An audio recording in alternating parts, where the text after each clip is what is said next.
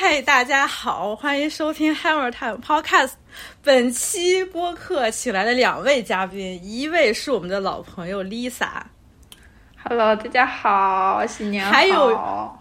哎，不好意思，我又打断你了。没事这个一会儿我出现这个毛病的话，你及时纠正啊。还有一位也是我们的老朋友，但是没有上过播客的王清石老师。哎，好的，大家好啊！祝我们的戴斯老师你千万不要暴露，千万不要暴露。不过发这期的时候，大家也不知道说啊啊。也还行，主要是我最近也我也不过生日，最近也特别忙，而且发这期的时候大家也不知道嗯具体是哪天录的，所以就没有暴露了，比较好。嗯，阿石，嗯你介绍一下自己呗。啊，我是希望 hip hop 的北京代理，大家也叫我阿石哥哥。然后我是在这里，我是在希望做视频的、写文章的，写嘻哈文化相关，做一些嘻哈音乐、嘻哈文化的普及工作啊，尽一点尽一份微薄之力。哈哈哈哈哈哈阿石哥哥这个人真的很逗，你知道赛汤对你的评价是什么吗？赛汤是哪位？包经理，哎，你这名儿都叫串了，啊啊啊因为他他行走江湖艺名儿太多了，一会儿是汤，一会儿是赛汤，一会儿是赛，一会儿又是包经理，小包啥的啊我们一般叫我一般叫老包，啊，是吗？老包说什么？嗯，我和老林一般都叫他赛汤。赛汤对你的评价嗯是，方清石就是个黑人。我 这句话是夸你呢，还是夸你呢？我上周刚和包经理吃过饭呢。哎，我想念老包。小到包嗯经理。好，我先在节目正式开始之前，快速的先通知一个事情。哎，不能这么说，怎么听起来我感觉好像是个谁似的？就是嗯可能关注播客的朋友们应该也已经发现了，我现在已经把所有的播客的音频和 newsletter 的文章都迁移到 Substack 这个平台上了。然后，如果你邮件邮箱收到一个重新订阅的链接，点一下就可以了。啊、或者说你现在直接在播客的那个呃 show notes 里边也可以找到订阅的链接。我要说一下我这么做的原因，就是像这种，呃，之前从 newsletter 从 tiny letter 迁移到 Substack 的时候，其实是因为编辑器不够好用，但是我现在想把整个音频也切切换过来，主要是有一个想法，就是未来或许有一些节目我并不愿意让它出现在播客平台上。然后 Substack 这个平台有一个特别好的功能，就是它可以对订阅者有一个比较私密的链接。呃，播客或许会转成私密，或许或许是说有哪期节目想专门推送给特定的订阅者，直接在这个平台上操作就可以，不用再有一些在平台上下架的这种复杂的操作。嗯，我觉得 Substack 也特别好用啊、目前就是这样。好了，我说完了。关于播客的一个变动，好。呃，今天录这个播客呢，其实是因为我之前一直跟 Lisa 说的，我比较喜欢的一个另外一个播客节目叫《In Search of Sauce》。这个我其实是想，嗯，受到他们的这个启发，想借用模仿他们的这种形式，我们也来试着做一期关专门讨论音乐报道的这么一个文章。这个播客它成立的时间大概也是一九年，起初也是一些可能媒体圈，然后喜欢音乐的一些好朋友聚集在一起，他们就觉得现在关于音乐报道 （music journalism） 呃已经非常稀缺了，然后他们就觉得对于音乐来说，好的批评、好的报道文章是非常必要的。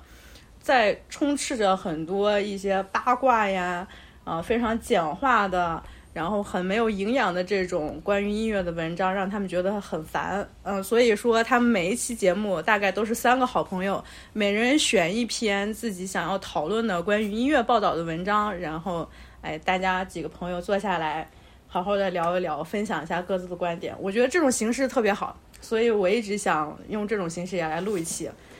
刚好希望 Hip Hop 又是算是咱们的老朋友了，把这个 Hip Hop 两位特别重要的人物邀请过来一块儿跟大家聊一聊。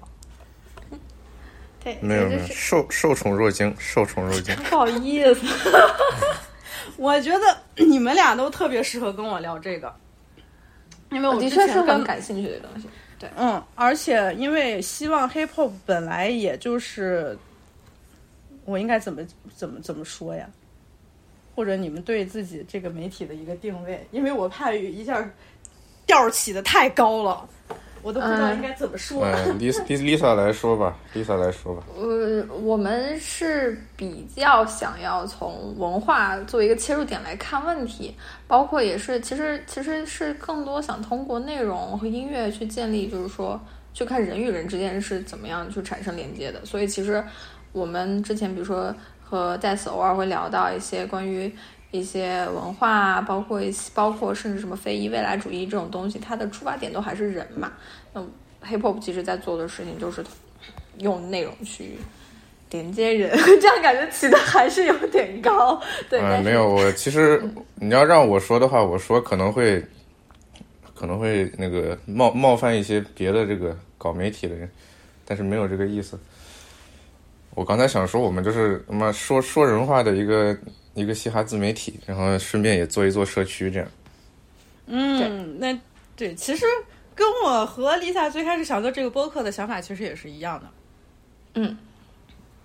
挺好。当时，嗯嗯，哎，我都忘了青石是阿石哥哥是什么时候加入 hip hop 的？是因为你在 hip hop 以后咱俩才认识的吗？还是说之前？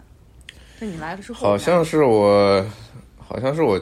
进了 hip hop 之后吧，忘了某一年夏天，Lisa 找我吃了个饭。我之前是 hip hop 的读者，我觉得他们那文章写蛮好的。嗯，然后我跟 Lisa 吃了个饭，Lisa 给我画大饼，说你可以加入我们，然后然后我就我就加入了。然后他们现在都叫我养鸡场厂长，啊他们现在都叫我养鸡场厂长，因为因为 在石头石头有一个逻辑，就是说，就是我我 hip hop 其实其实模式就是个养鸡场厂长，然后我们养养的就是大公鸡，然后大公鸡每天会下蛋，就是生产内容。这个大公鸡怎么下蛋？你这哦，不对，老母鸡，对，反正就是对。然后呢，我们现在我们现在有一个新的朋友在帮在给我们帮忙去做一些就是运营啊，包括视觉上的一些事情。对，然后我们有一个打扫鸡棚的人，然后对，就是我就变成了一个养鸡场的厂长。对 嗯，主要下蛋的还是阿石哥哥呗，对又做视频又出文章的。我们勤劳的老母鸡。哎呀，我老感觉我是我是鸡啊，Lisa 是 Lisa 是 pimp 这个鸡的。好，其实我就是从一开始了解到《In Search of Sauce》这个播客的时候，嗯、我就觉得他无论是最开始介绍这个播客，他们这些人的这些理念和想法，还有尤其是对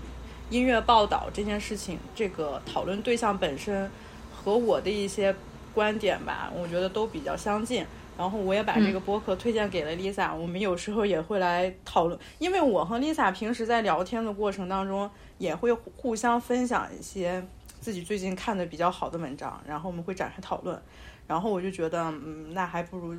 做一期节目，因为有的时候日常聊天当中产生的一些想法，我觉得还是挺有意义的，但是又不嗯想是的，把它变成一个特别严肃的东西，好像要写学术论文似的。对我来说，嗯那又太严肃了，也不符合我们 Hammer Time 这种 耍大锤的这种娱乐精神，是吧？所以我就觉得录耍播课大锤好。啊，录播课我觉得是一个比较好的方式，就我们讨论的东西是我们喜欢的，然后它也是有讨论价值的，但是呢，我们并不是想高高在上的给别人上课，完全就是出于一个啊不同的观点互相碰撞交流，然后产生的这么一个效果，所以大家也不不需要。首先跟阿石哥哥说一下，我们这个播客真的不是特别严肃的那种学术讨论型播客，你不会在听播客的时候，你会 有上课的感觉。我们就是聊天啊，我觉得。然后呢，我们这这个录这个播客，按照这个形式录播客的想法，跟 Hip Hop 的这两位下蛋公鸡说明了之后呢，大家呃也也都发来了各自的文章啊。我先我先说一下我们各自挑选的文章吧。我挑选呢是 Pitchfork 的一个作者，他他叫 Alphonse Pierre，他对 Lil Yachty 今年一月份发行的专辑《Let's Start Here》的一个乐评文章。嗯，青石呢？不是，我找这个文章是讲前段时间 b o d y James 跟制作人 Rich Gaines 他们发布的这个专辑《Indiana Jones》的一个比较随性的一个短乐评吧。我当时选了这一篇，一方面也是因为先读了呃戴斯之前发的讲漏压力的这一篇，我觉得因为这两篇都有提到嗯说唱歌手他们去尝试新东西这么一个主题，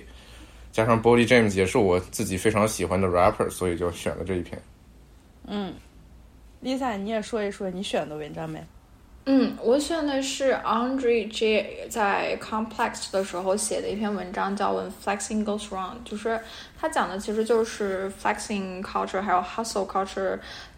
通过嘻哈音乐给比如说年轻一代人的影响，就是稍微有点批判性质。但是因为我最近在生活中也遇到了一些 相关的困惑，所以说今天拿出来跟大家一起聊聊这个问这个话题。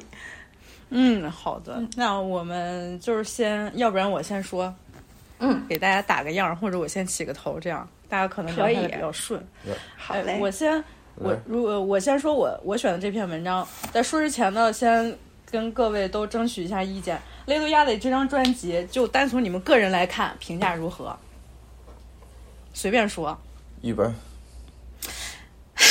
你觉得一般是吧，Lisa？你说呢？我我之前跟你其实讲过，就是我我第一次听的时候，我觉得听的还挺新的。但是我石头前段时间做了一期视频，我听完他那个视频再看的话，我是觉得，嗯，没有没有预期的那么好，就是因为它本来就不是太是我会听的东西，然后其他的方面，我觉得可能没有预期的那么好，是吗？嗯，我对这张专辑我那个视频跟你分享的文章就不约而同有非常相似的那种看法。是吗？那你看这一次找你来还真找对了，因为咱俩可能得打架了。因为我非常喜欢这张专辑，而且我对 PagePro 这篇乐评非常不赞同。但是我为什么要分享出来？因为我觉得这样的文章也是有它讨论的价值和让人思考的点的。我这个人并不是说我看到一个文章，他的观点和我完全不同，然后我觉得这文章傻逼什么的。我觉得，呃，就是 Alphonse，他是一个我非常尊敬的一个乐评人，因为我常年也是在社交网络上对他保持关注。我觉得这哥们儿还挺有意思的，他特别喜欢杜琪峰，然后，嗯，就是这个喜欢杜琪峰的黑人乐评哥们儿呢。在社交网络上这一面让我觉得非常喜欢，所以哪怕他写了一篇文章，他的这个观点让我觉得，嗯，不是完全很赞同，而且他给压力这张专辑打六分，我也觉得挺叫屈的，我替小船叫屈。但是呢，我还是就是想跟大家讨论一下这个文章，因为我觉得它有很多可以讨论的空间。首先，我说我为什么要喜欢这张专辑？我其实从第一张这张专辑一开一点开听，我就一下被吸引住了，因为我可能。去年从 Poland 莫名其妙大火之后，我可能就觉得压力接下来一张专辑，有有一种这种方向的路子吧。但是我觉得整张专辑，对我对那个 Poland 的一个基于此基础之上的这个期待，还是超出了我的预预期。嗯，首先视觉上也做得很好，但是这个不是讨论重点，咱就不说了。但是这是肯定是它的一个优点。然后我再说，我为什么喜欢，就是因为，呃，因为老听众应该也知道，我曾经有几年是不怎么听 hip hop 音乐的，有那么几年我是完全沉浸在像类似于这种比较偏独立、有点小噪音的这种摇滚乐的这种这种听歌的这个氛围里。那段时间我听了大量的那种呃摇滚乐的乐队的那种东西。也不是那种很硬摇的那种啊，就是有点晕菜兮兮的。按老林的话来说，就是有一点小噪音，然后就比较偏独立，因为那种声儿都特别怪的那种小乐队。我有那么几年是集中的听了一部分这一段，所以我突然听到《Let's Start Here》的时候，我有一种感觉，就是又回到了大概十年前我在听这些独立噪音摇滚乐队的那个时期，而且我并不认为是说。它是仅仅单纯的借鉴了一种元素，然后它所谓的哎，我想要拓宽一些边界，寻找各种可能，就是这种冠冕堂皇的这种说的这种官话说的这么简单。我觉得雷多压力还是有一些野心和他想要表达的内容在的。所以我对这张专辑的评价是比较高的。而且我觉得，在今年年末，如果要列出一个二零二三年的盘点，这张专辑肯定也是在我的推荐之上的。我是个人非常喜欢，而且有几个单曲，我是觉得他制作的这个水平是又上升了一个高度。因为摇滚乐和 hip hop 这种结合，其实放在今年看已经不是什么难事儿了。但是现在音乐确实不太好做，就是因为无论是音乐人、制作人、乐迷，他的期待和他想要做的那些东西，其实大家都有点找不准方向。Let's start here，起码让我就觉得，哎，在刚开年的时候有这么一张专辑，是不是也给了其他音乐制作人一些启发，或者能让大家看到哦，其实呃，你把这种比较迷幻摇滚乐和 hip hop 结合起来，你还可以这样做，并不是说之前没有人做过。亚里并不是说一个开天辟地的人，他只不过是用自己的方式做出了这么一张很迷幻摇滚的又有 hip hop 元素的这种专辑。哎，我觉得从我这个角度来看，我就觉得蛮喜欢。哎，那那其实我有个问题，就是他那个文章里面就是也提到，就是说 Lil Yachty 做这张专辑有个目的是说他希望被别人认可，嗯，对吧？嗯，那对然后然后他文章中也提到一点，就是说他就是提了一个问题，所以说 Lil Yachty 想被哪一群人认可？嗯，那这个你怎么看？哈 好问题，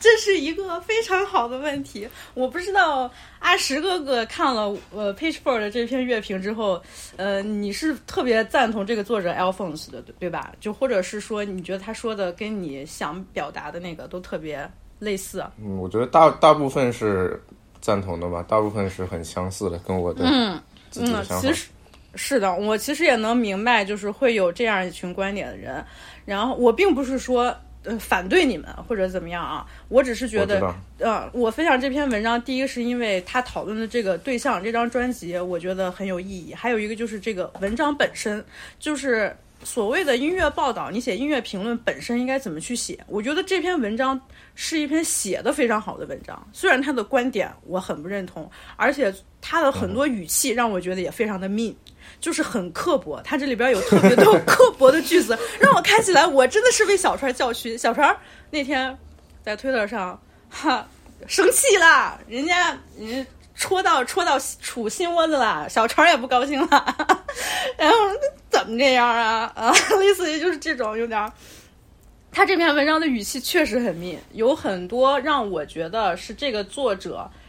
比较先入为主的这么一种观点，强加强行投射到他对这个专辑的评价里面。然后具体的例子，就比如说有几个写的命的啊，就说嗯，这张专辑他呃他的对象或者说他所用的手法，不过是选择了一些不那么出名的白人乐队的制作人，或者是说这张专辑的封面就适合摆在大学宿舍的墙上，跟衣柜摆在一起让你装逼，或者是说他甚至有一个。特别特别让我觉得嗯、呃很命的一句话，就是他是对于什么是他他讲的是什么 Anderson Park 模仿 James Brown 模仿的模仿啊，我觉得这种话其实还挺伤人的，而且说的就确实挺恶毒。这个语气首先很恶毒，再一个就是我后来也想啊，一个乐评人或者一个写音乐，写嗯把音乐和文化当成研究对象。然后来专门来写报道，这么一个人，他自己的这个立场和视角，这个的问题，他尺度的问题，我觉得这个是很适合来讨论一下的。然后回到刚才 Lisa 问我那个问题，他说这句话他在 listening party 上说的这句话是有特定的说给一群人的，问我怎么看？我其实觉得这句话在我看来是是挺真诚的呀。嗯，这句话很真诚，就是因为压力其实也并不是一个。资他可能资历也是比较老了吧，但是他确实年纪不是很大，也就是二十五六岁吧。他出道的比较早，因为很早的时候，嗯，他就开始做音乐，然后已经出现在 hip hop 场景里边。大家可能觉得啊，他应该是一些有资历的人，嗯，但是我觉得以他的年纪来说，或者是说以他这句话来说，他其实还是一个比较年轻的人，就是想要获得一部分的认可。这个其实又能联系起来。我听那个 Popcast，因为 Popcast 也是一个我偶尔会听一下的一个播客。它是纽约时报旗下的一个流行音乐文化讨论播客嘛，它的那个主持人主播是 John Caramonica，也是一个我经常调侃他就是那种事儿事儿事儿逼的那种老白男。老白男评论黑人音乐，我觉得这个角度非常让让我有时候觉得还挺好的。他在这个播客里边其实也有讨论，所以我想两个连着一起说。Podcast 这个播客呢，它除了有主播张嗯 c a r a Monica，还有一个两个嘉宾，一个嘉宾是我非常喜欢的，在 The Ringer 里边的一个文化报道记者叫 Justin Charity，他写的文章也不错。还有一个是 Stereo Gum，Stereo Gum 呃是 Pagefork 前之前 Pagefork 的团队另外组建的另外一个网站。他其实也是喜欢写一些所谓的严严严肃乐评人啊，叫 Jason Buffalo。然后这三个人他讨论到了这个问题，也说了说雷多亚蒂所谓的我想被认真的看待，不想再像是什么所谓的 Mumble rapper 或者是什么 SoundCloud rapper 以这种标签来看待。他这句话到底是什么意思？其实没啥意思呀，我就觉得是。嗯，你们之前给我的这个标签儿，让我觉得啊，我我并不是仅仅是你们所认为的那样，所以我就想做一些有突破的东西。这其实作为一个创作的艺术家来说，我觉得是一个能说得通的，并且也是非常单纯、很朴素的一个出发点。我并不认为 Alphonse 在 PageFork 里这个文章里边写的，对他有那么多很先入为主的这种定论。是，嗯，是能支撑他的这个观点的。你可以说这张专辑不好，你可以说他哪儿哪儿的制作是很平庸的，是很无聊的，哪儿哪儿这个让让你觉得一点想法都没有。但是如果你用雷多亚蒂的这个想做一张专辑的这个这个动机，然后来说他这张专辑的质量什么的话，嗯，我觉得并不是影响的直接原因，因为这个可以分开看，这个是我的一个观点。OK。怎么说？我来分享一下。嗯，来来来来，我想想啊，我我我认为所有的就听歌这个活动，所有的听歌都是情感先入为主的，因为听歌这个事情本身它就是非常主观一个事情，它是，它不像是坐火箭或者是搞什么。呃，所以刚才有聊到说说这个乐评人他写的比较恶毒，但我觉得就是这种恶毒的语言，它其实也只能是在乐评这个形式、这个题材里面能够盛开，因为你换别的东西，它很容易被揪住把柄。但是音乐，因为它是取决于你听众本身的你的 interpretation，还有你的你脑子里面这个 narrative，你脑子里面去对一个音乐、一个专辑的解读。嗯，然后再去，就是你是先有对一个歌的主观的情感的，然后你才会形成对它的逻辑上、理性上面的一些看法。嗯，我感觉乐评是这样的，就是我们每一个听众也都是这么去看待音乐的。嗯，啊，你刚才说的，其实我我不反对，然后。我也同意这张专辑，它里面音乐做的是不错的。虽然说，就是因为它这个里面做的，严格来说不太像是就是严格的 hip hop 的东西，它更像是就是迷幻摇滚类的东西，它更是偏向摇滚那一个呃既有的这个领域的这么一种风格和声音吧。嗯。我觉得，如果不是因为你刚才有分享到说，因为你十年前有过一段很 personal 的经历，是那段时间你大量的听类似于 Let's Start Here 上面的这种音乐，它呃会让你联想到的一些呃那一挂的摇滚那一挂的乐队。嗯，所以我刚才说，就是每个人听歌都是先入为主的，先有情感，你先。听一首歌，我喜欢或者我不喜欢，你知道我喜欢或者我不喜欢之后，你再去形成你的观点、你的逻辑上对它的维护，或者是对它的这个践踏。啊，我觉得如果不是就是十年前你有那么一段你可能很怀念的时间，你对你来说非常私密啊，不是私密，非常私人的这么一段回忆的这个连接的话，可能你对这张专辑它先入为主的这种情感上的判断也不会是不不一定是正面的。就是你会同意吗？我肯定会同意啊。就是我觉得你听歌，你接受到这个作品的时候，你用什么来判断？我肯定也是，呃，最开始肯定是用我个人的经历，我个人之前听歌的这种历史，嗯，或者是说我自己成长的这种很私人的这种经验来去判断 我对他最直观的一个感受是什么。完了之后，我才会想，哦，就比如说他用了很多。首先，他用的制作人都是之前那种独立迷幻摇滚乐队的制作人嘛，虽然不是很出名啊，这个也是被人嘲笑的一点，就是你都用了白人制作人了，你还不用点好的啊？你用了一个特别中庸的 mediocre 的这么一一些，我都不知道是哪些白人乐队的制作人来做。当然，嗯，这个是属于调侃啊，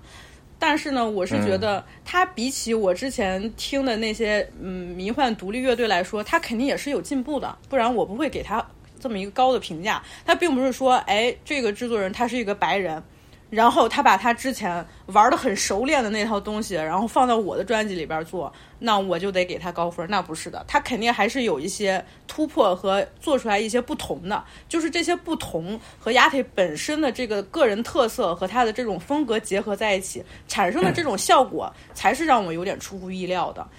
就是它，因为它有进步。首先，它有我熟悉的元素，或者是说，嗯，我可以评价的这么一个基础，这些东西我是了解的。但是它同时又做出了一些进步和改变，这个才是我愿意给它高分的一个原因。Right，嗯，那我反对这个观点的一个原因，可能是，就我会认为，可能《漏压力》它本身是没有一个已经成型的风格的，除了它非常有辨识度，但我会认为不是很好听的这个音色以外。因为他之前，因为他这如果他之前有成型的风格的话，我觉得在这张新专辑里面，他之前的风格的影子应该都是完全推倒，就是没有什么没有什么痕迹了。他只是同一个人在做另一套东西而已。嗯，嗯，其实这张专辑刚发出的时候，我和 Lisa 还有过短暂的交流。Lisa 说她很喜欢，对吧？我当时是，当时因为就是因为这也有两个就是前提，一个是我从来没有听不怎么听过就是迷幻摇滚，就这个东西它对我的耳朵来说它是比较新的。第二个东西我很喜欢它这张专辑，因为我觉得它视觉做的非常好，就是它 MV 哦那个女主真的好漂亮，所以我我的对她的第第一印象是很好的。但是呢，因为不是不太是我听的东西，所以我其实就基本上就过了一遍，我就再没有听过它了。对。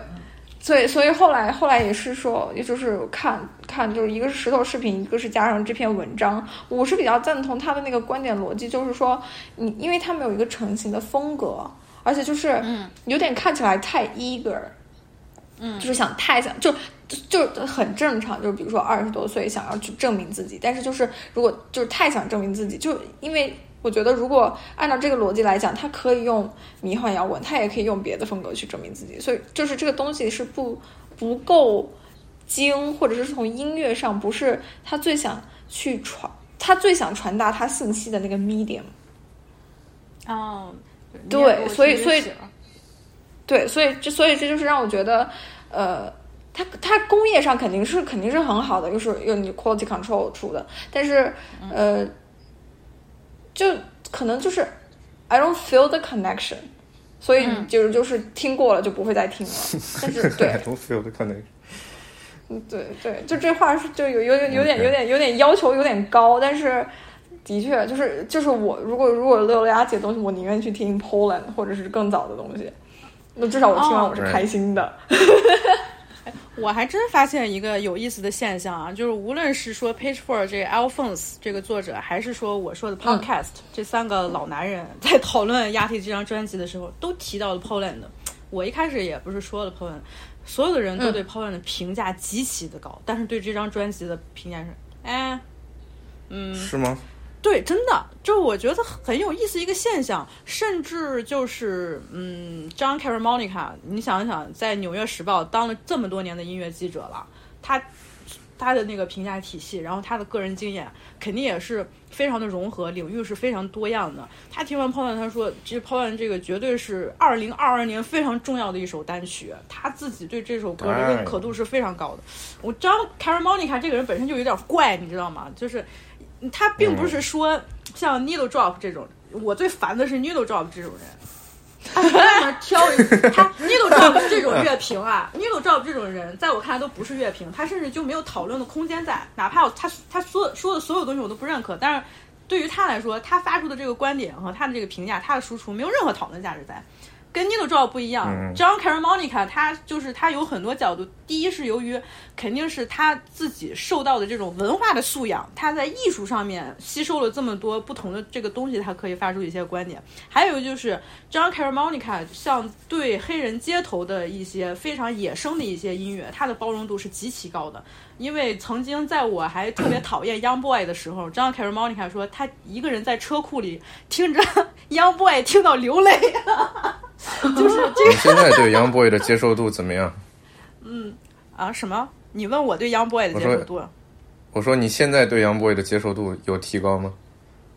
有啊，我我反而对 Young Boy 他，我并不是接受度提高了，就是我其实一直对 Young Boy 都是挺，我觉得我是愿意听他的音乐的。嗯，然后呢，前段时间我也跟 Lisa 说了，就是 Billboard 有一个 Young Boy 的长篇人物专访，那个是近几年来。关于 Young Boy 个人生活，他的音乐的想法上最长、最详细、最呃最亲密角度的这么一个一个长篇文章，看完之后，我对他这个人的了解，我觉得又是多了一个角度，所以我还是在某些方面我是挺欣赏 Young Boy 的，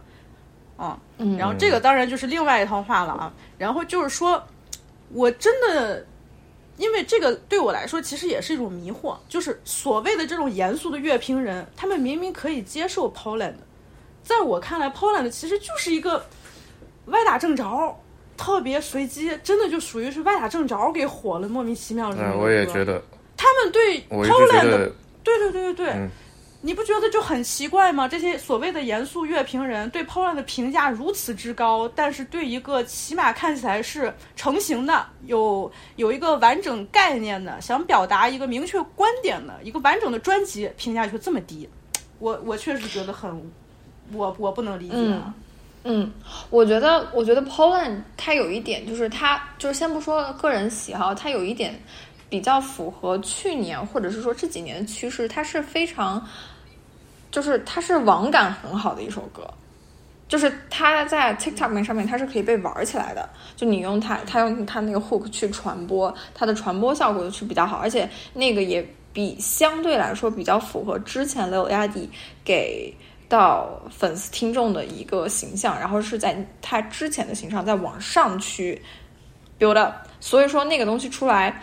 嗯，是说白了就是你你可以无脑摇，然后也可以就是很好的使用去做 BGM 什么的，所以它的传播属性其实是我觉得是比较好的。这有可能是为什么就是 Poland 在去年它的效效果是比较好的，而这张专辑可能相对来说门槛门槛就变得高了一些。嗯嗯，阿石你喜欢 Poland 吗？这个我挺想知道你看我我不喜欢，我不是说讨厌，我只是。是，我不呃，我不是讨厌，我只是 觉得觉得它是一个 meme，我不觉得它是一首歌，我觉得它是一个互联网现象，对吧？没错，没错，没错，这个就是跟我和老林一直来的观点就是，有一些音乐，它虽有一些东西，虽然它呈现的方式和传播的方式它是音乐，但是你不能用音乐的标准去看它。后来呢，在我看来是一个社交媒体，或者说更精准一些，TikTok 网红现象。但是我不会把它当当成一个音乐作品来评价，你知道吗？我可以理解 Poland 在 TikTok 上很火，我可以理解大家搞很多二次创作什么什么的。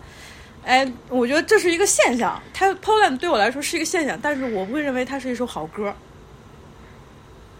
因为它对 对我来说，它更粗糙了，就是很粗糙、很简陋。所以我现在说到这儿的时候，我也就是很纳闷儿，我不知道，呃，像这些乐评人。他们对 Poland 的评价是真的从音乐的角度上，他们觉得 Poland 做的哪儿特别好吗？还是怎么着？这个一直以来让我就会觉得，是不是他们俩对 Poland 和这张专辑的评价的标准都是不一样的，所以才会产生了这种，然后他们就会觉得，你看 Poland 明明做的这么好，为什么这张专辑，哎，一下就感觉让让他们就觉得不行？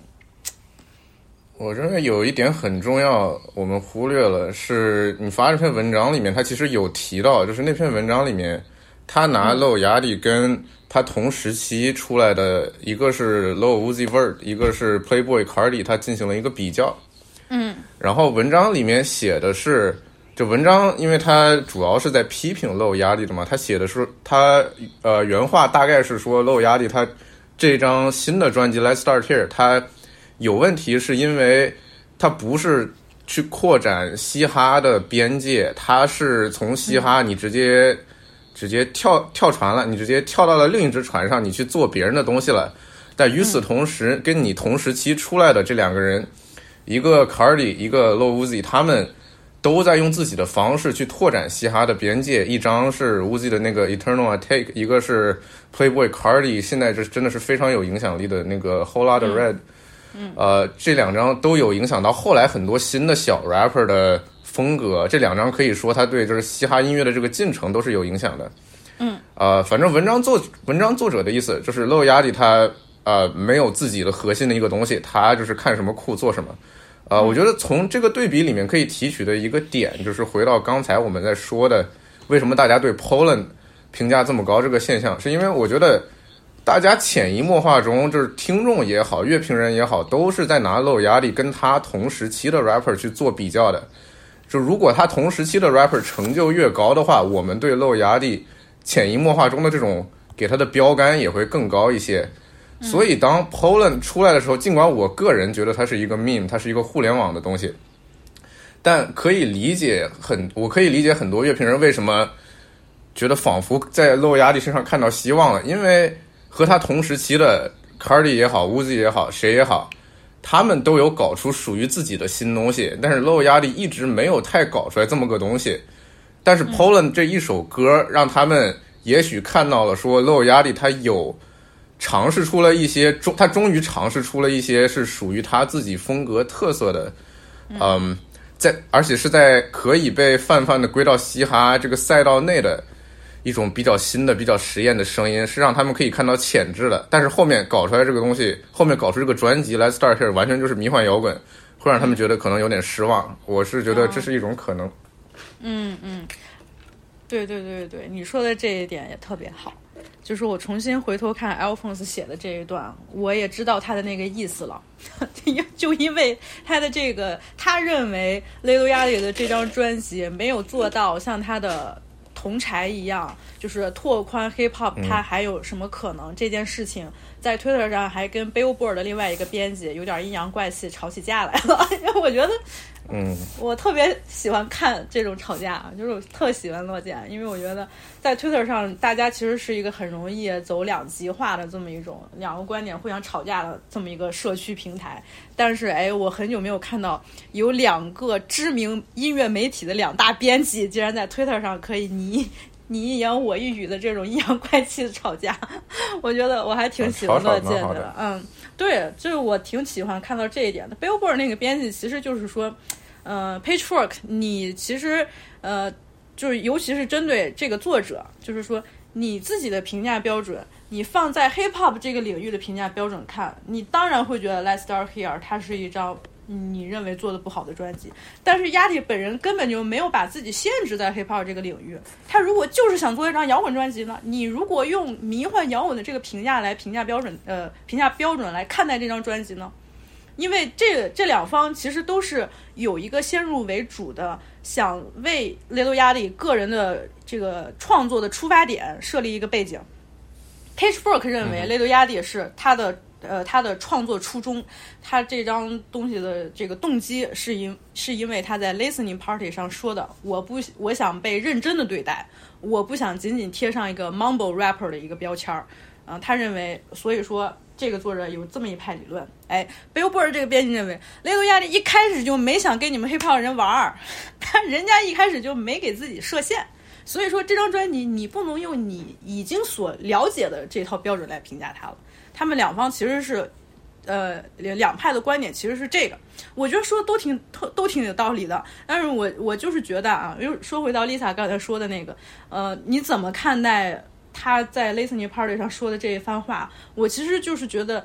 嗯，是是，没有什么，我觉得是顺其自然，他想这样做就这样做了。但是你免不了就是会有很多人来做一些。呃，我觉得是过度的解读。就比如说 Podcast，他们就说，呃，你想被认真的对待，你不想被看作仅仅是一个 SoundCloud rapper，你言外之意是不是就是说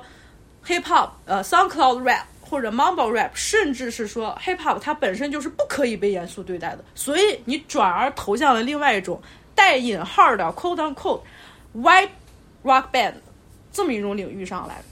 嗯，这个东西啊，这个观点，你你想，你觉得好像好像还真是那么回事儿呗。但是就是现在在我看来，其实是属于一种过度解读，因为我对艺术家就是说他自己想要尝试一些新的东西，他想要创作什么东西，我首先从他的这个结果来接受，我我去评判他他是不是好。对于他的动机来说，其实你是真的说不清楚他这个动机具体是什么，就除了他自己，没有人能真的讲明白他这个动机到底出发点是什么。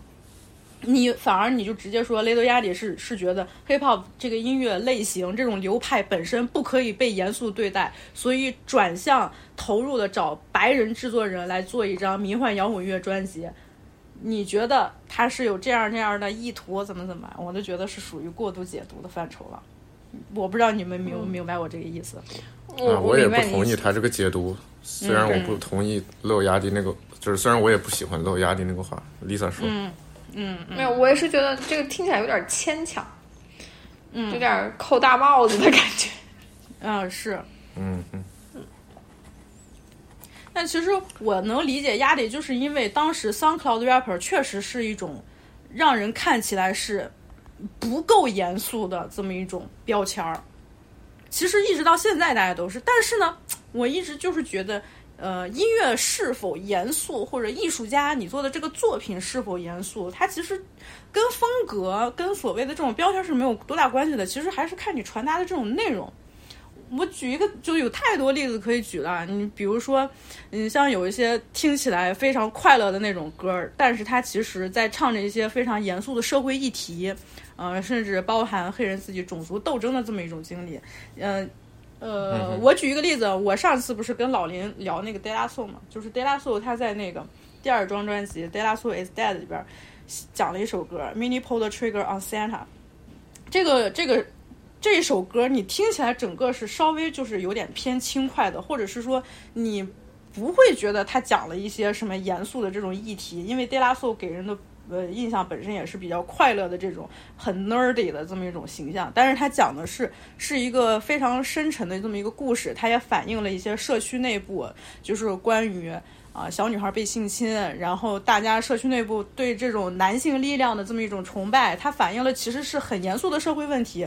但像 DE LA SOU，它其实就是可以用一种你认为他们不够严肃，但是他们可以唱出来这种严肃的内容，有这种内容含义的这种歌。那还有我们之前讲很多牙买加的音乐，你听起来牙买加的音乐给人的是充斥在大麻的烟雾里，非常放松。我是找寻灵魂的救赎，你听起来是一种非常快乐的、非常快乐的这么这么这么一种感受。但是牙买加的音乐，他唱的全都是严肃的内容，甚至 Bob Marley 他很多唱的，他唱的其实就是我自己的挣扎和痛苦。那还有，对，甚至说还有英国的很多乐队啊，或者英国的很多音乐人，他们就是有 club 文化嘛。他们，你觉得这首歌是蹦迪的，但是他讲的是种族谋杀，那这玩意儿，所以你是说严肃？你光说风格是有哪种风格是严肃的吗？我不认为风格是可以说严肃的。嗯，蹦迪音乐可以是严肃的，hip hop 可以是严肃的，SoundCloud rap 可以是严肃的，呃，严肃的，Mumble rap 也可以是严肃的。但是你所又又又，你也反过来可以这样说呀，你所谓的认呃，你认为的你所认知的这么一种严肃类型的音乐，比如说什么啊，hardcore rap 啊，或者说其他你认为的一些音乐，他们也可以唱一些快乐的内容啊，他们的内容完全可以毫无道理，就是 nonsense 呀，就是你从音乐类型来判断你是否严肃，我觉得是不成立的。最重要的其实还是看内容，嗯。我赞同你的观点，嗯。嗯，那所以露压力这个话，他说的是比较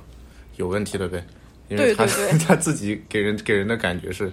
说 mumble rap 不太，他至少他不太认可 mumble rap 这么一个标签。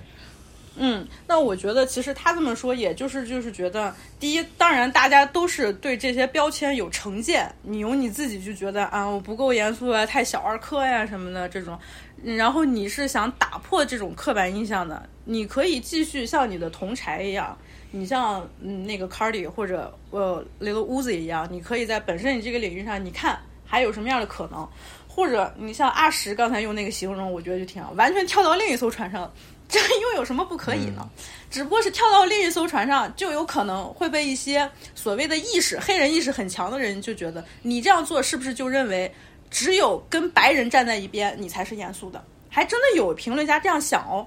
因为我之前也是这样的人，我就觉得啊，如果你想要做的严肃，或者是说你想要有更多的突破的话，你为什么非得跟白人所谓的白人音乐沾上点边儿才行？但是后来我就发现啊。我这么想其实也是狭隘了，因为我自己本身之前也是听迷幻摇滚的嘛。你看，这个一旦跟我的个人经历能结合起来，我就觉得很好理解了。有一些人他听音乐的这个呃路径啊，他确实不是说我是真的从什么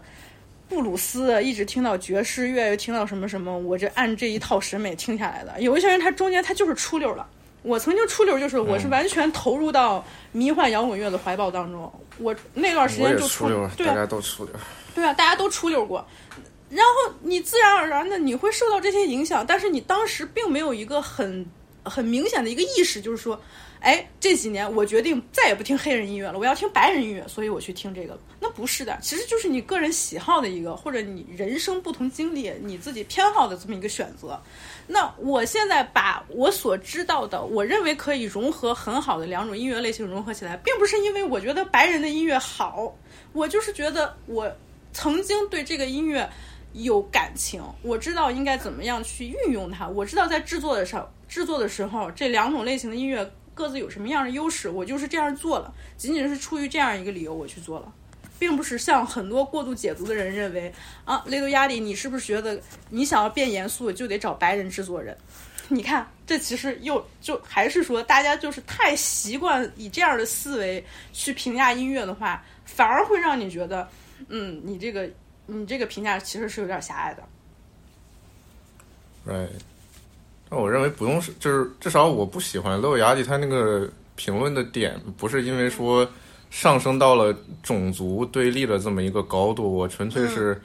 从他的包括他说那个话的语气中，我会感觉到他是一个对自己非常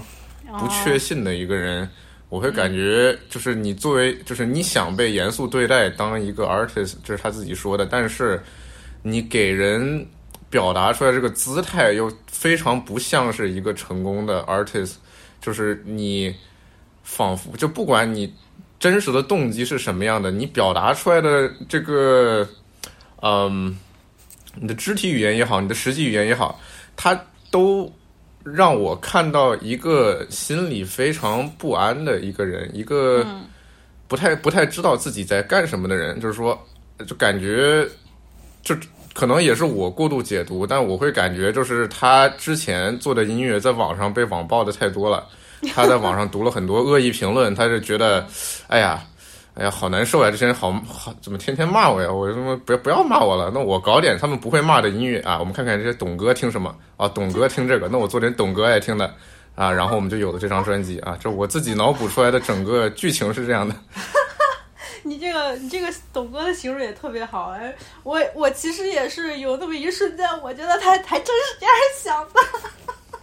因为尤其说，哎，董哥爱听什么？董哥爱听这样的。其实我一开始啊，我真觉得 Pitchfork 一定会给这张专辑起码一个积极的评价，我根本就没有想到 Pitchfork 对他的评价会这么低，就是六分。当然，虽然说这个分数。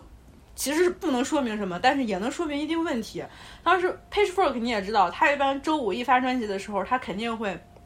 就在在近几天内我会马上出乐评。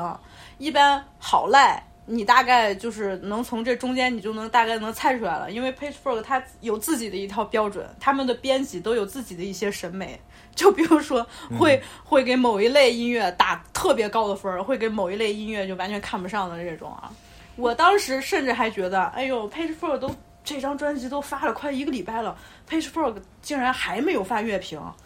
他们是不是在激烈讨论？对他们是不是在内部激烈讨论？他们到底会给压力这张专辑打多少分啊？我当时特别期待，结果终于等来了，一看竟然是这么低的分数。我一看评价，哇、好命啊！然后我当时就觉得，哎，不应该呀！我怎么觉得压力这张专辑就是为了哄你们这帮人开心才做的呢？但他们的眼睛是雪亮的呀，就感觉他们指导压力想哄他们，就说对，L Fox 肯定觉得不喜欢你，就会觉得嗯，我看出来了，太明显了，你就是想讨好我们这种，你是不是会觉得乐评人会喜欢这种？那我还偏偏就把你这一面给揭穿了，我甚至觉得他们自己都在互相玩这种小心思，还挺逗的。因为真的 Pitchfork 会。呃，我自己印象中啊，Pitchfork 会给这种迷幻类的音乐专辑会打非常高的分儿。就比如说他提到 Tame Impala，可是在我看来，我听迷幻乐队的那段时期，Tame Impala 在我看来都不是都不是 Top Tier 的，你知道吗？嗯，他们会给 Tame Impala 打那么高的分，哎呦，我觉得，嗯，就是他们可能会会有自己的这么一种偏好。就是确实也没想到给亚铁打这样的分，但是你说亚铁他突破，其实亚铁之前他虽然说称不上那种特别特别流行，或者是说也不是说流行吧，就是在他曾经的那个领域里边做的特别拔尖儿的人，但是我觉得他有一个特色，就是他是一个讨喜的人呀。你就像他的标签儿，他曾经的标签儿在 SoundCloud rap 时期，他的标签是什么 Black Boy Joy 呀，他是一个快乐的男孩儿，他讲的是快乐的音乐，他讲的是 Teenage Emotions，就是就是这样类型的，我觉得也挺好呀。虽然不是说大家像 Cardi 一样对 Cardi 的评价说，哎呀，做的多么大的突破，有这么大的影响。你本身是一个快乐的形象，你你你如如果说通过你的这个人，通过你的这个作品，你让大家的人感受到放松快乐，我觉得也挺好的，是吧？而且我特别欣赏亚力的一点就是他创立那个男性指甲油品牌，嗯，就挺好的。谁说直男不能涂指甲油了？我涂一给你看看，还花里胡哨的，挺好看，也没有减损我的男男子气概，但是就是好看。而且他经常，哎呦，社交网络上人确实很恶毒。他一发照片，你说你怎么丑成这样？你太丑了！你说天天忍受这种人身攻击，是吧？时间长了，确实我也觉得受不了了。就想说，我要用一个大人的作品来向这些曾经诋毁我的人来看一看，就挺好的小孩儿啊，我就觉得。嗯，小孩都有这个阶段，在这个成长的过程中。嗯。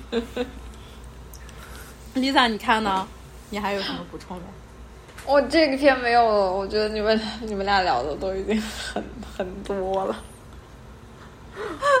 那你对这这篇文章的看法是什么？因为呃，Lisa，我我是觉得最近 Lisa 几年肯定因为由于她上学学业的这个事情特别多，所以我还不太像之前一样很频繁的看到她一些评论类的文章，或者说你写了我没有看到吗？还是怎么着？没有，就是很忙的，事情太杂了。之后主要是我课业写东西写的量太大了，我平均每天写一千字，就是正常上学的时候，就所以就是在这之外 就写的比较少。但是，嗯，从文章其实这篇文章我我单说他写的，我觉得他写的结构非常好，而且就是他他首先就是他跑。抛出来这个题，然后他从上至下整个结构，先聊一些，先聊发生呃这个专辑出来，然后大众的反馈，rap fans 的反馈，然后再从他这个六压的 statement 到他呃怎么做的，然后然后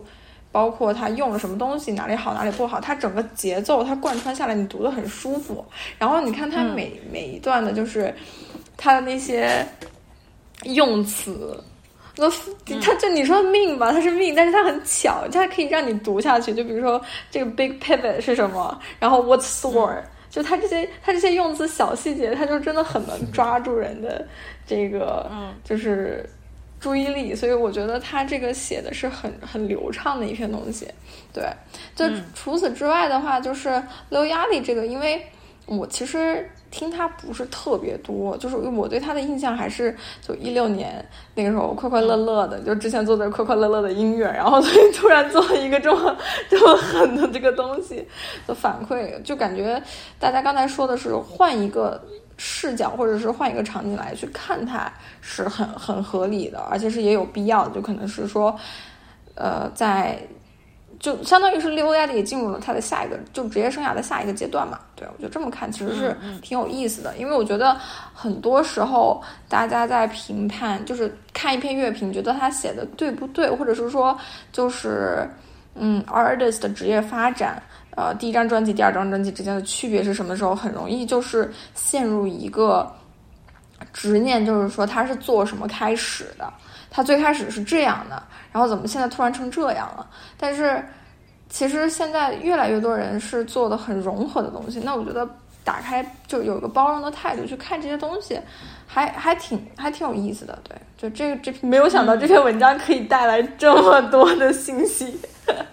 和看法，我是的，我当时分享这个文章的时候，我是就是就是做好了准备，就是有特别多角度想去说它，但其实是大家轮着说的嘛，所以就快速的过去吧。嗯，我其实也。非常能理解 Lisa 说的，从文章写作的这个技巧来上，他写的非常，这也是我分享他的原因。就有时候啊，我第一次看这个文章的时候，我是又气又憋屈。就是明明是写的这么好的一个文章，就是光光从写作角度、写作技巧来说，它是一篇写的非常好的文章。但是他写的这个观点又让我感觉到特别生气，所以我又特别喜欢跟自己较这个劲，你知道吗？我就一定要把这篇文章发出来，或者我一定要。找一个时间，我得好好说道说道这个。好，我现在已经说完了。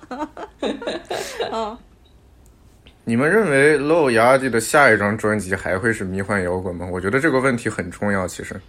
我觉得会是。哎，为什么？Lisa 说什么？Lisa 说她觉得不会。啊，我也觉得不会，因为我觉得这个人没有骨头的，就是我觉得听下来就是 没有 backbone 的。对，我就听下来就是他听下来就是尝，就是 ultimately 他还是在尝试一些新的东西，就是可能是说我们就说他是专有的二十多岁的迷茫，他就是还是尝试一些新风格，那可能他下一个就换别的东西去尝试了，对吧？嗯，因为他每张专辑的风格其实都摇摆的挺大的，就哪怕之前只做就是 hip hop 类的东西的时候，他嗯。其实，因为我在做我那期讲漏压力的视频之前，我稍稍做了一些功课，我把他之前的专辑我都听了一下。嗯，他那个小船一是就是小船一那张专辑是他非常真实、非常自己的，也是我觉得最好的一张。我觉得那张里面他听着是最忠于自我的吧，就是有自己的特色。小船二那个时候开始就完全是。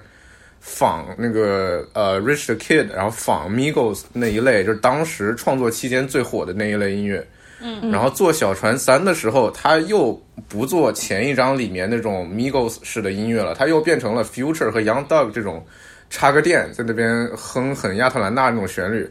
所以我感觉他这个人目前给我的印象是一直摇摆不定的，就感觉是墙头草一样的，就是风往哪边吹，他往哪边倒。现在他觉得唯一不变的就是董哥牛逼，我要做董哥音乐。所以他下一张 下一张看看能不能打脸。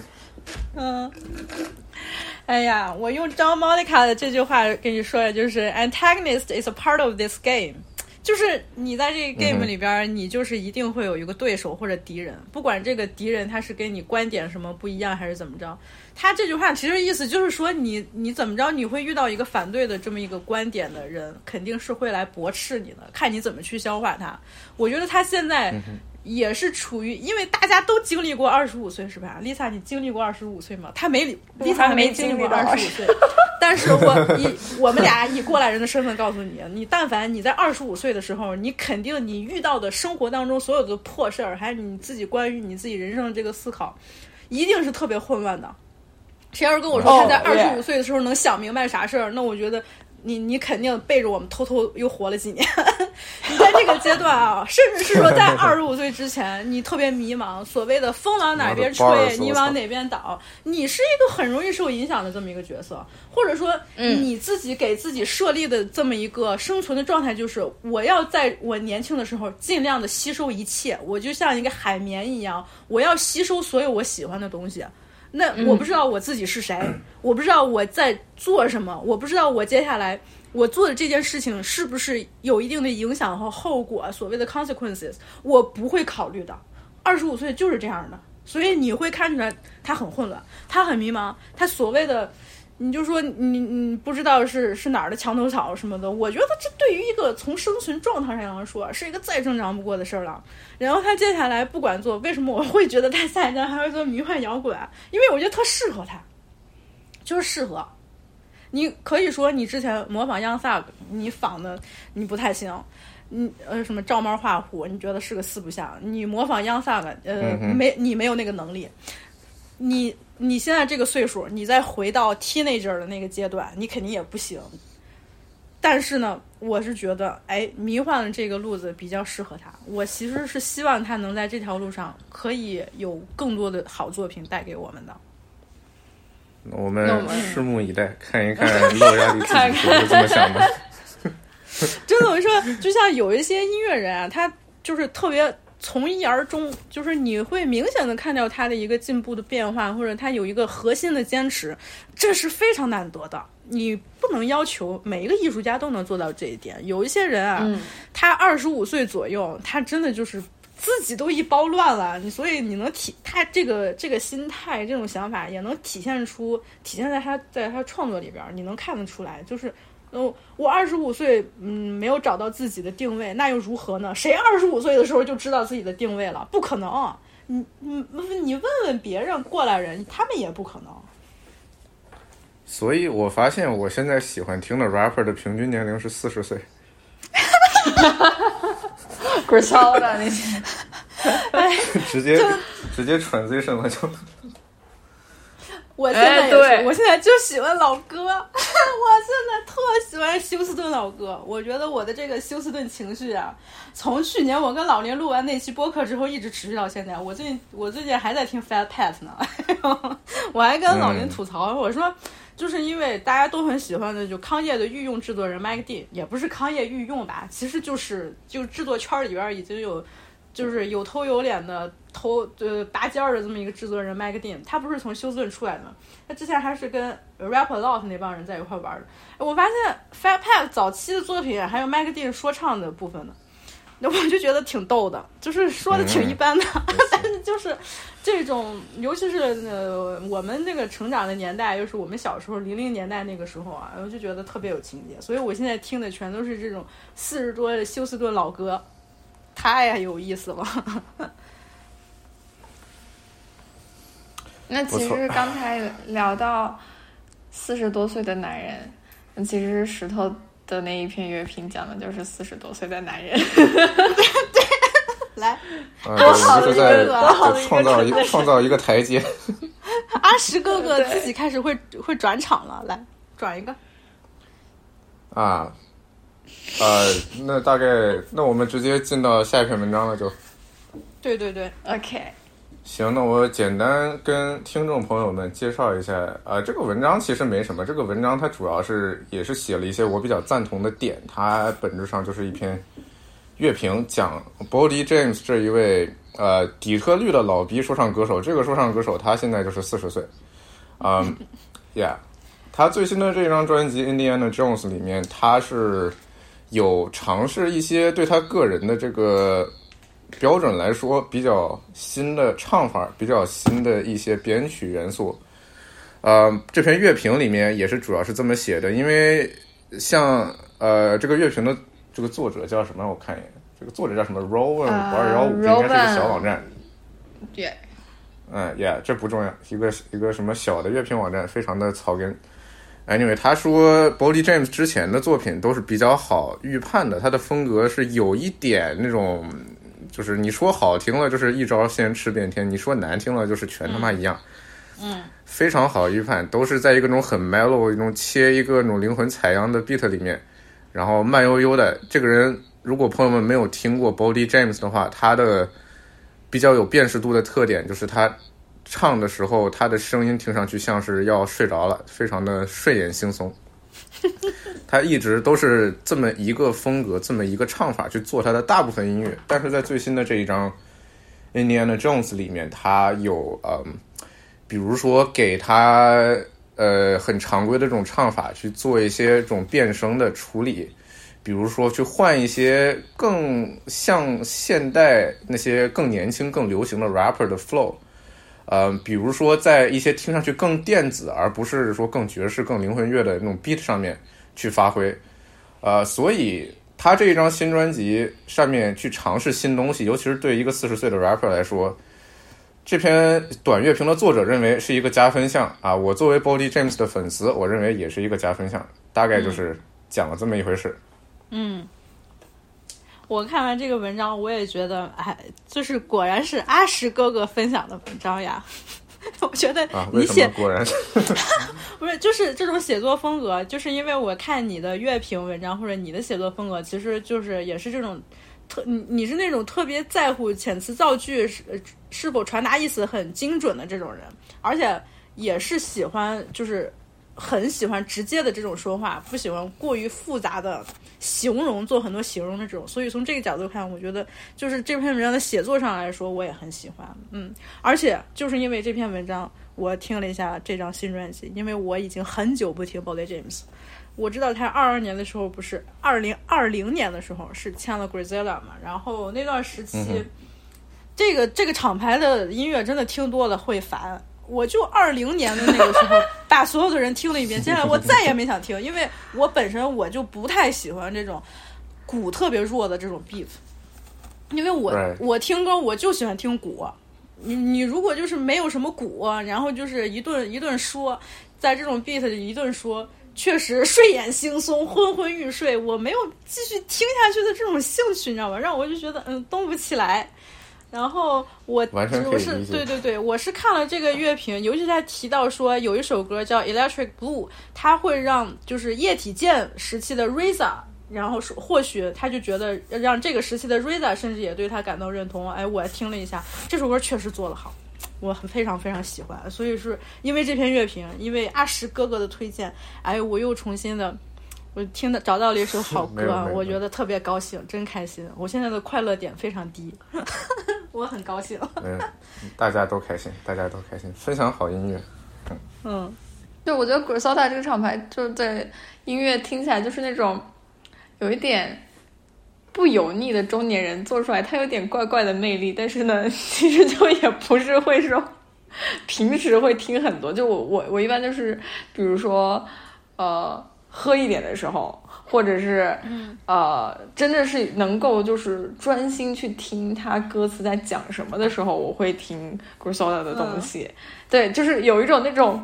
奇怪的中年大叔的魅力，就是有点去油，对我觉得还挺神奇的。但是我其实一直就很好奇，就是 Griselda 的粉丝到底是一帮什么样的人？真嘻哈，真嘻哈粉丝，用老林的话来说，quote on quote，真嘻哈粉丝。我看到是说就是 Griselda 的粉丝平均年龄都是在三十五以上，就是在就是我看一个美国的博主，他应该说的是哦美国听 Griselda 的人。嗯，嗯，这二十真年轻，咱咱们都挺年轻的。我刚才其实就接 Lisa 那个什么呃中年男人那个点，其实我想补充一点，嗯，我觉得 Griselda 的音乐它其实是就我会感觉是挺油腻的，但是它伪装的很好。就你们知道国内有很多那种，国内有很多那种就是混什么威士忌酒吧研究雪茄的那种，然后穿皮的那种中年男人。也不是中年吧，大概来三十五到四十 ish 这个区间内的那种男人，其实是很油腻的。他们追求某种他们认为非常牛逼的生活品质，然后他们会用什么雪茄也好、威士忌也好这些东西去包装他们自己。嗯，它是一个爱好，它同时也是一种就是给自己的这种身份重新定位，随着年龄上去。我觉得 Griselda 的音乐其实就是做 Griselda 呃不是 Griselda 里面这几位 rapper，他们其实跟这些中国的都市里面的中年男人他们是同样的一群人，本质上只不过他们同时也是街上的老黑而已，就是他们只是这些人加了一个老黑的这么一个维度。哦、OK OK，就是我能够，就是我完全可以理解，如果就是一个人听不惯 Griselda 的音乐，会是因为，呃，能够感受到其中的油腻也好，这种就就像是中年人身上、中年男人身上散发的那种不太好闻的体味儿也好，有一种与生俱来的这种这种劝退的感觉，这个我完全可以理解。只是就是我个人去听的话，我没有那么反感，因为我感觉有一天我也会变成这个样子。所以这是站在我自己的角度，我能看到的一个东西。王先生真是说相声的呀！他刚才给我说笑死了。是吗？不过不过，真是我其实第一次会意识到，就是说 Griselda 就是是有点油的中年男人，因为其实我听。呃，就比如说听那个，刚才还不油吗？我说我是说不油，对我我你说之前，我觉得我觉得是不油的，尤尤其是像那个 Fair Chain No Rubbery，对，不是我从来没有意识到这一点，就是就这样，我对我就是对，就是因为他们这些人对我给我的感觉就是那种上年纪的老黑。就一直在街上混的那种上年纪的老黑，我从来不会把他们跟那种国内 四十多岁那种抽雪茄拿威士忌的那种大叔的那个形象就混在一起，你知道吗？我觉得男人到一定年龄都会应对这种是年龄的危机吧，然后都会根据自己的生活方式去选择做一个转变。如果你是老黑的话，你可能就变成他们这个样子了。我对我对。我对 Griselda 或者是说他的受众是一直是有一个偏见的，这个偏见反正纯纯粹就是我个人偏见。我会认为为什么我会说他们 quote on quote 真嘻哈粉丝，就是我觉得我认为他们听 Griselda 或者说他们觉得 Griselda 的音乐比现在流行乐好，就是因为他们想突出自己的小众，想突出自己的与众不同，不随波逐流。有很大一部分成分是这样的，就是你可以说，当然这个市场上是需要有各种各样流派的音乐的，这个市场上一定也有各种各样流派的听众，但是总有一些听众就觉得我听的小众，所以我比你牛逼，这个是我特别讨厌的，所以他们的粉丝有一部分是这样的，就让我觉得很烦。嗯，你现在听起来就像是我刚才说漏压的时候一样。你看，天，咱们选的这些不是不是，我是做一个客观的评，客观的一个观察。我，咱们选的这些文章呀，其实都能连着，就是还还得是说聊的聊的越来越多，就越有默契了。我还想引申一下，就是 Lisa 接下来要说的，当然现在说有点早了。我就是觉得，现在他们的 rapper。对于相比较现在大家对于 hip hop 流行的这个市场上来比，他们的形式或者形式风格，或者说他们的形象，确实也是比较低调的，就是没有说我去炫富，我在我的音乐里表现出来，呃，一种非常嗯关于金钱的这种话题，关于什么什么样的话题。当然他们也有啊，但是你给人的感觉并不是那种 flexing 的感觉，你知道吗？不是那种对，这也是酷帅的，不是很油，就对，嗯，对。因为你对比像 Rick Ross 那种，我操！你说，没事。我说对，这是为什么？我觉得他其实就我我我在石头说这之前，我我一我还是觉得他就是他没有很油，因为那就是他伪装的很好。因为你像你说你听他们的东西，然后你在同时比如说你在看那个 Rick Rick Ross 那个大肚子，然后那那后家里后院拿个那个大芒果在那啃 的那个形象，你真不觉得他们油。我我 Rick Ross 是一个个例，我靠。Rick Ross，我太喜欢 Rick Ross 了，老包也喜欢。我也挺喜欢的。对对对，Rick Ross 主要他特别好笑的，他特别好笑的一点就是他其实不爹味儿，他你看起来好像中年男啊，但是他没有这个咱们对应的中年男那种爹味儿，就是他不是说那种说教，就是说只有我怎么怎么样牛逼，反而他经常拍的那个搞笑片段，什么 meme 都。都都他们，你就觉得这人巨他妈接地气，而且他做的音乐也确实好。心里很年轻的，我感觉。嗯，是的。Rick Ross，因为我之前看过他，他他不是还特别爱出书吗？是吗？我都不知道。Rick Ross 出两本书，二十。我操！Rick Ross 出了两本书，都是教大家怎么挣钱的。说我很成功，就是天哪，这人这太搞笑了，我都二一年对二一年 Rick Ross 出了一本书，叫《The Perfect Day to Boss Up》。然后，这本书他在宣传的时候，他不是有自己一个酒的品牌嘛？这本书他在宣传的时候，然后他就拍了一张照片，就是自己，你就想想 Rick Ross 全身穿的特华丽，戴一个大墨镜。旁边摆了酒，然后特别豪华的在自己豪宅里个装饰，然后前面捧着本书，好像在认真的在读一样，你就觉得这个画面特别搞笑。然后我也是这本书对这本书我也买了，哎呀，我肯定得买，这本书我操这本书我也看了，但并不是说我是想说 Rick Ross 他对你理财上面提出的建议特别好啊，这不是的，他的理财建议就是你在任何公众号上你都能看到的理财建议。就比如说你要怎么这打理是他自己自己的事，写的吗？对他还是团肯定是东西有自己写的，但肯定最后有润色的话，肯定是有专门的这种作者来。一般名人嗯出、名人出书都是这种套路嘛，Maria Carey 也是这样的对。然后，嗯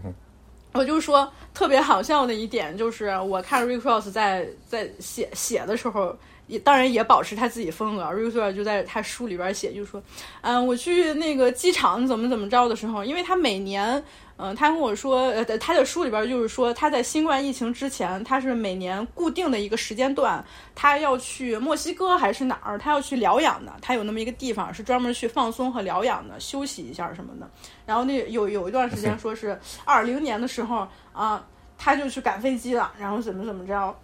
然后就说一定有读者要问了，Boss，呃，Rosie，你这么有钱，你为什么不坐你的私人飞机去呢？你还要跟其他人一样，你在做这些，你还去航空公司，你要去机场，然后说我要告诉你，哪怕是像我这样一个大老板，我也得懂得钱得花在该花的地方。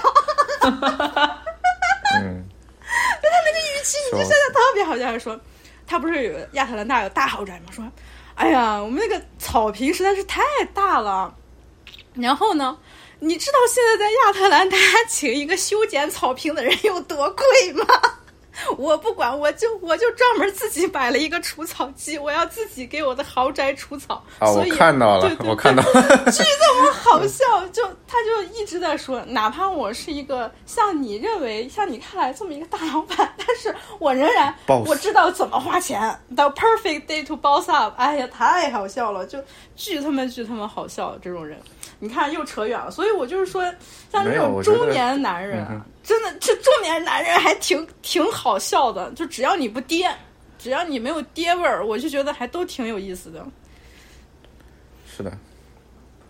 从这里可以很好的就是衔接到 Lisa 那篇文章。嗯，因为 Rick Ross 他其实他也是在扮演一个角色嘛，我觉得 Lisa 那篇文章完全就是在讲说唱歌手扮演角色这个事情。哎，所以 Lisa 来介绍一下你的文章吧。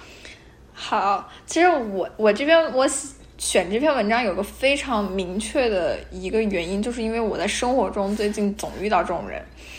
对，就是他呃这篇文章它是其实是在说，就是说在 hip hop 呃文化里面，flossing 和 hustling 它是、呃就等一下我这块儿重重新说啊，就是他这篇文章它其实在讲，就是说 flexing 跟 hustle，就是它在 hip hop 文化中经常出现的元素，或者是在讲到的东西，呃，这个内容的话，它对于很多粉丝来说，它是一种类似说完成阶级跨越的激励和榜样。那其实有时候在呃 celebrities，就是呃去展示他们这种 flexing，就是这种比较奢华生活方式的时候，他可能会越界，他可能比如说他是在比较偏在敏感的时候去 flex，或者有时候就是一种比较赤裸裸的。贫困羞辱，因为就那篇文章中也提到了说，像 Cardi B 之前在推特上面问说，大家好，我要不要买这个九万的 Birkin？然后被很多人骂。然后之前 Sweetie 也 post 过一个视频说啊、l i k e if he not paying for your Birkin, he not paying for your bills, then throw that man back to the street。就是，嗯，其实你知道，就是像就是它是有一定的这种就是玩笑成分，或者就是它有一定的在夸张的成分，但是，呃，作者认为呢，就是这些现象它是把一个资本主义、消费主义和唯物主义交织在一起，让百万人在寻求就是这种接近这种奢华的这个生活方式，然后有时候他这可能是通过买买假货，或者是说在别人的这种。外国汽车旁边拍照，就你看很多黑人拍照，他就是在那个车前就摆个造型。那有时候呢，其实他也不是他的车。所以我最近呢，我就遇到了很多这种人，就让我很质疑这个 hustle culture，、因为我我们知道，就最早就是他是在，应该是在十九世纪末二十世纪初的时候，hustle culture 它这个词是开始有了那个呃，就是比如说 dealing drugs，就是有呃 illegal activity 的这个意思，就是 work really hard 的这个意思。但是就是那个时候的情况跟现在的情况，就是对于黑人的生活来说，它我认为它是有有变化的。但是呢，这个词就 hustle，you gotta hustle，一直被沿用。然后身边就是有很多的，比如说非遗的朋友，就是你知道他其实他也没有钱，他也不是很有能力，但是他脖子上永远挂着他的大链子，然后他的 social media 上面发的东西永远就是在那种车前拍照，然后很。很富贵的一种生活方式，所以我就在质疑，这个 hustle culture 它对于你更年轻的一代，甚至都不光是说非遗，就是对于年轻人 in general 来说，你们有没有什么就有没有什么看法？就是怎么去看待这件事情？我最近非常非常的困惑在这个点上面。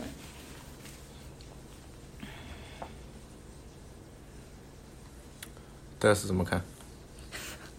我还刚想 Q 你呢，因为我想起来，呃，阿石刚看到这个文章的时候，他提到了一个评价，说怎么像共产主义啊，真的还是什么的来着，让我让我觉得特别好笑，所以我还想说，从一个学社会学的一个人的角度，你先从这个文章来看，你觉得这个文章写的怎么样？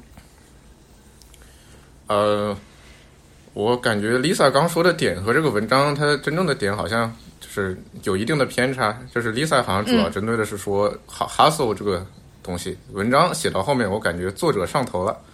我感觉这个作者他有点仇富，感觉他到后面完全已经就是他他的文章出发点是说这些 rapper 他们在这边炫耀自己的财富。我们现在因为文章好像是二零年还是什么时候写的，对吧？对，他说我们现在社会被 COVID 冲击的这么厉害，就大家都没饭吃了，大家都下岗了。然后你们在这边炫富，我们觉得就是我觉得你们这些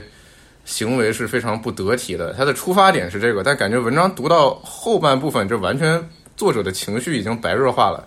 他完全在那边说，我们这个社会财富没有得到公正的再分配，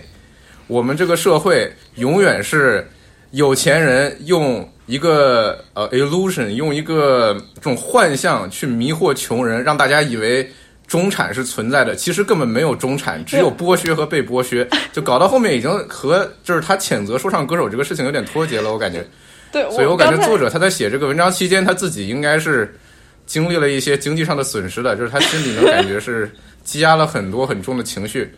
这是我的一个过度解读。Sorry。对我刚才不是，这不是我刚才也想扣那 Q 那句话，就那句话原文是说，celebrities are spokesperson of the surreal surreality of late stage capitalism, where the middle class is non-existent。对，就是我选这篇文章有一有一个有一有一部分原因是因为他在前面在讲 flexing，他是就是跟我们在聊到 hip hop 文化，包括 social media 的比较紧密的，也有部分就是因为他到后面他就聊的很。康明，嗯，对，所以就，但是就是就是回到就是回到就是就他就聊得很康明，所以我在我就读到一半后面，我对他后面读的讲的那部分有点疑惑，然后同时呢，我就是对于这个 hustle culture 这件事情也有很大的疑惑，现在就是打一个大大的问号在上面。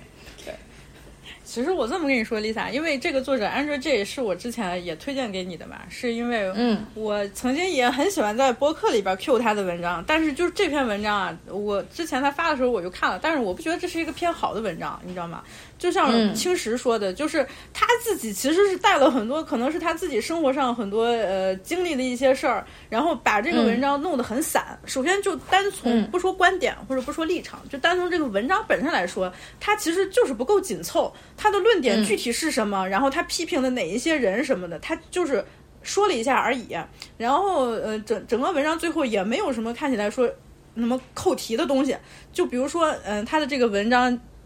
叫什么？When flexing goes wrong，我我是记得他当时发这个这篇文章的一个契机啊。你要结合他当时这个背景来看，因为呃，我这几年，尤其是在 Andre 还在 Complex 当 staff writer 的时候，我对他是一直有关注的。一般他写文章，我都会马上去看。我记得非常清楚的是，他当时发这个文章的也是时候，也是二一年的时候，大家其实还是处于在 COVID 的呃这个经济还是。不是特别景气的这么一个时期。二一年其实，嗯、大家也都知道，都经历过那个时间。你看起来好像是慢慢步入正轨了，但其实比如说失业率还是很高呀，或者工作机会减少，大家所有的这些从基本的这个生活上来说，其实确实就是还是没有缓过来。然后呢，有一个很重要的事件是，当时 Kodak Black，哎呦，这个逼孩子，这傻逼孩子，当时在 Instagram 上把一把一堆钱冲到马桶里去了。对当时对对发生了这么一个事儿，我我相信这个事儿就是，如果你经常刷 Instagram 或者就是关注这些 rapper 们的生活，你当时也肯定也记得，当时这个视频这个事儿引起来好多人骂他，当时大家骂他就是就是说说这些 rapper 真的是有些太过分了，知道你自你有钱，知道这个钱炫耀这个权呃钱是体现自己生活变好了，是给咱们呃社群长脸的这么一个事儿是吧？但是你在这种经济低下的这么一个气氛里，别人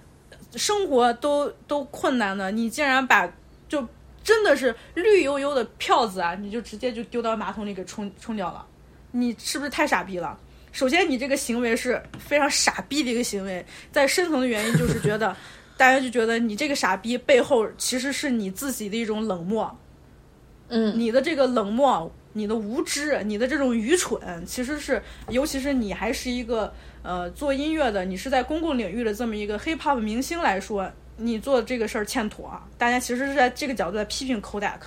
然后 Andre 其实是因为这件事儿写了这篇文章，就越写越飘了，到最后写写成像你觉得哎，在跟共产主义、跟共产主义 propaganda 什么的这种啊，你很能理解，其实是因为他当时写的太生气了。我估计 Andre 是一边写一边太气人了，Complex 才给我多少钱呀？你竟然把票子给冲了！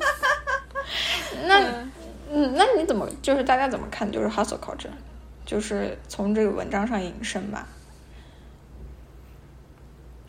反正我是怎么，定义 hustle culture？对，其实我我我觉得得，嗯嗯，定义定义没事，你先说。我我其实觉得我想聊的就是从 hip hop 文化和就是比如说在音乐里面去展示的那一面的 hustle culture，就是那种。就是，比如我觉得 Rick Ross 之前也说，就是说什么，哎、y o u not if you're not rich enough, you you didn't you need to work harder, like you need to keep working, keep 对，所以所以我其实就是因为我前段时间读了 NPR 的一篇文章，他说就是 hustle 这个词在就是比如说在其他，它这个词其实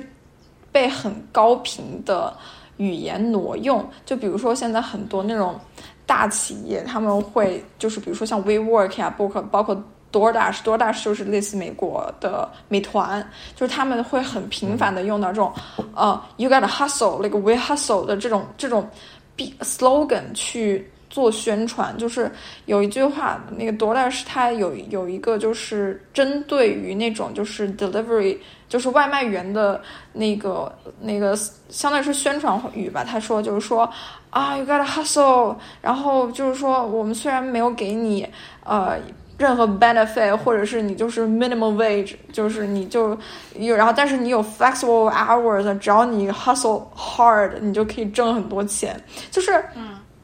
，hustle 这个词在。呃，跳出嘻哈，就是在就是在，相当于是说，在白人世界挪用 hustle 这个词的基础之上，他们其实在这个词上附加的，呃，就附加的一个概念是，就是你的 productivity 是要很很高。但是其实，在以前，很像黑人，就比如说之前 Malcolm 也说过，就是说你很多黑人他需要 hustle 的原因，是因为他要 make ends meet，他就一个人要养一个家，那个时候你需要 hustle。但是呢，现在情况。和当时是有变化的。那这个这个词，如果就是被一直被挪用，或者是说在嘻哈的语境中被沿用，是不是会有不好的影响，或者就是说负面的影响？嗯，肯定是有的。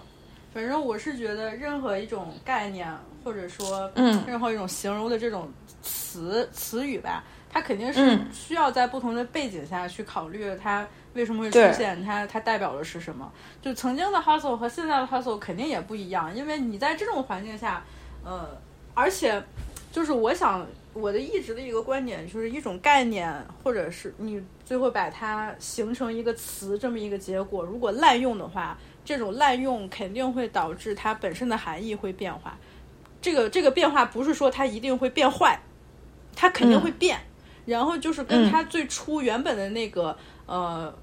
诞生的那个意义肯定也就不一样了。那我们接受者或者我们在使用它的时候，其实就是已经有了一个隐形的标准了。就是有一些情况你是可以使用它，有一些情况你是不可以使用它。或者呃，举一个特别简单的例子，就是一个特别酷的东西，当呃大家还是一些比较认可它的小众人。小众人群属于小众人群的这么一个东西的时候，大家其实是尽量的想保证它原汁原味儿，所谓它原本的含义。但如果它一旦变成了一个特别大众的东西，你放在大众流行呃文化或者流行的这个传播的这个领域看，它其实就是会。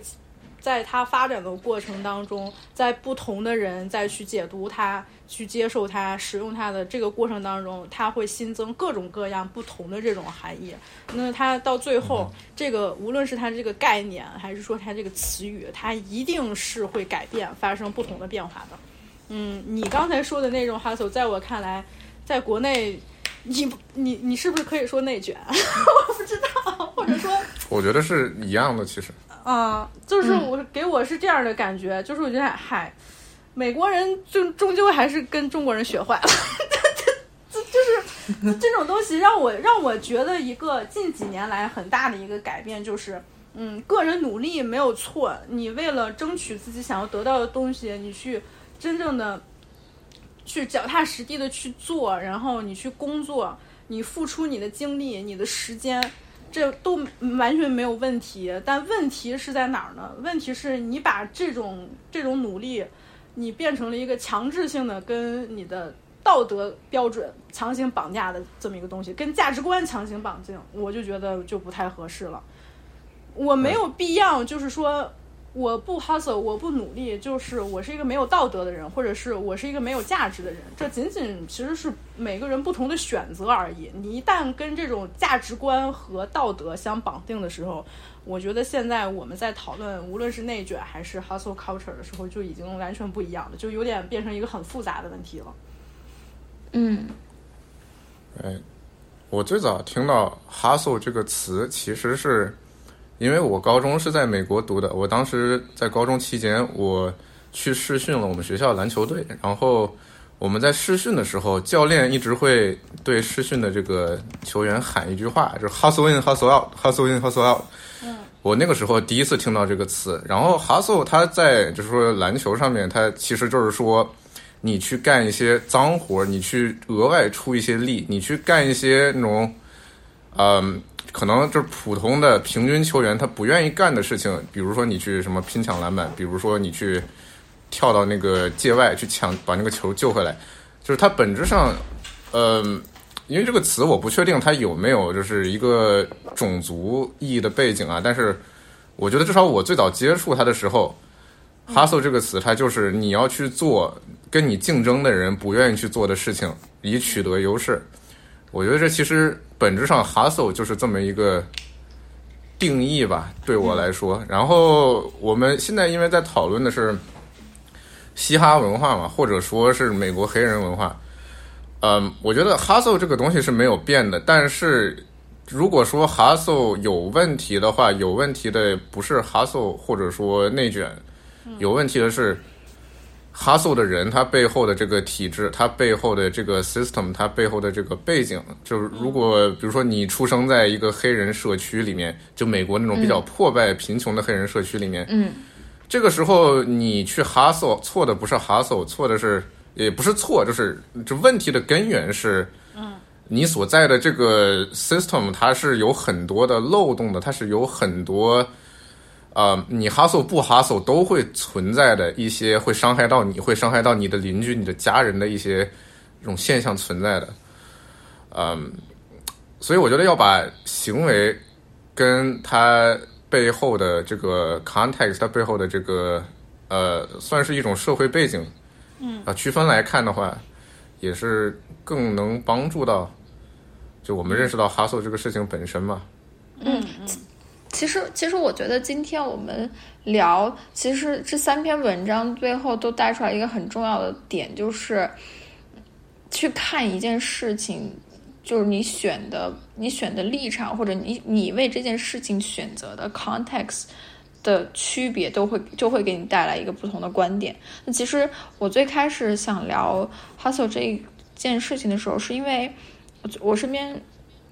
嗯遇到了遇到一些。算是算是同事的人吧，呃，他们是那种就是非常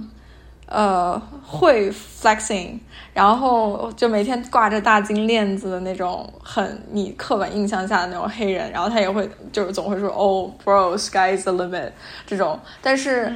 就是你又你看他做事情，你又会发现他其实他没有他所在去传达的一个这种。Hustle 这个 spirit，但是他就是就是就是有点就是那个 faking it，but you don't know，他是就就就他就有点那种在 faking it，但是他你你就感觉他并没有去呃做到，或者是说像够努力吧，就就是这么讲这么讲。所以其实像刚才石头说的那个点很对，因为我之前很困惑的点在于，就是说我觉得很多嗯非遗的朋友。会说哦，you gotta hustle，you gotta hustle，但是实际上我看到他们，比如说飞叶子的时间比他可能工作的时间还要长。对，那我就觉得你这个东西就很矛盾啊，就是你又你要 hustle，然后你，但是我看到你很多时间你都没有在，就是真正就那么努力的去做事情。嗯，我就觉得这个这个词会就是会让我觉得。呃，负面负面的意思多了很多，但是我我转念一想，就是刚才石头讲的那个跟背景有有关系，是的，因为其实有他们中有些人就是从我们所谓的 hood 或者说非常穷的结局出来，那他并不知道别的 hustle 的方式是什么，就是他只他他的就是认知范围里面，他只知道这么一种去呃所谓的 make it 的方式，那他可能他最开始采取的手段或者是他的成长路径。就是有很多根源性的问题没有办法那么快解决，对。我觉得不是认知问题，我觉得他真的没有选择，就是你不能让 Hood 里面的老黑去像白人一样正常投简历，别人都不会要他的，他只能去贩毒，他只能去什么，甚至去偷别人车，甚至是去什么去抢劫中国留学生，这是很无奈的，是很糟糕的，但是他选择真的非常的有限，嗯。对，所以所以最近就是我最近就是在在思考这个问题，因为很多就比如说像妈妈爸爸妈妈那一代的人对黑人的偏见其实是很深的，就不是说所有的所有的长辈都是会，但是他们其实会下意识的认为，就是因为他的颜皮肤的颜色，所以他肯定会做什么什么什么什么样的事情。对，所以就是思考嘛，二十五岁左右的思考。人是会把自己不理解的这种群体和群体的差异归结到一些他能看懂的这种特点上面的，比如说肤色是最直观的。其实这背后是有很多的这种什么社会性的、历史性的因素，这个东西很难理解的。你让正常人去读，他不愿意读的，他也没时间读。所以，但肤色，这你长了眼睛，你能看出来有，就是肤色是不一样的。包括就是你像我们在中国生活，很多人对什么新疆人有偏见。一部分也是因为很多新疆人，他们因为是维族也好，哈萨克族也好，他们长得和汉人是不一样的，他是很视觉上这种差异，很容易成为大家去归纳这种啊偏见的一个点嘛，是不是扯远了？你继续，没事儿，没事，你继续。我不知道这个方向在往哪里走，我我说完了。我刚我刚准备着吧呢，我我我来着吧，你说完吧。嗯，我说完了。行，然后刚才确实扯扯的有点远了，主要是由于这个文章里边，呃，Lisa 提到了他分享这个原因有两个部分，一个就是说在嘻哈文化当中的这个 flexing 和他呃同时伴随的这种 hustle culture，它在现在来说，它对人的这个影响。或者它传播的这个语境，它传播的这种 context 已经是不是需要换一个角度什么的？这个我觉得没问题。但是我其实是呃想还是从这个文章里说，在嘻哈文化当中，flexing 它到底是说或者说我记之前经常也会想，那 flexing 到底有没有一个度，或者所谓的是说，对你做什么样你才是合适的，做什么样是不合适。比如说我们刚才在那嘻嘻哈哈，在这说 Rick Ross，哎，Rick Ross 他也炫富，但是哎，大家都挺喜欢他的。但是你是说像其他的 rapper 炫富，为什么我们就那么讨厌他呢？就是这个问题吧，我我觉得也并不是说，呃，特别简单的有一个定论，你是说谁真谁假这么简单一个事儿就完了，你不能说 Kodak Black 假，因为这个人嘛，他就是个就就挺傻逼的，Kodak Black 他也是从那种特别物质条件不好的这种成长环境里边，然后一步一步成长起来的。但是他处理金钱的这种方式，哎，就你你只会觉得这个人是总是在做一些不合时宜的事情，所以你他这个行为，他把钱扔进马桶里边冲掉的这个行为，你觉得这真的就是巨傻逼。但是和 flexing 这个不带任何褒义贬义的这个词儿来说，我觉得，呃，是是有点关系的，但是也不是说关系那么强吧。因为就是从从我的感觉来看啊，就是我认识的黑人，就是不管他自己的遇到了很多什么样的困难，他的金链子和他耳朵上那个那个闪闪耀的那个耳钉，那是必不可少的。就是他们不是说我一定要呃，在一个贫穷的状态下装富，他没有故意装富的嗯。这么一个出发点，他纯粹就是说这些东西是带给我信心，带给我信念。就甚至就是说，像我经常特别喜欢呃随身携带的一些东西啊，并不是说想证明我有它，我想证明这个东西能让我是一个什么样的人，它完全就是给我自己在提气，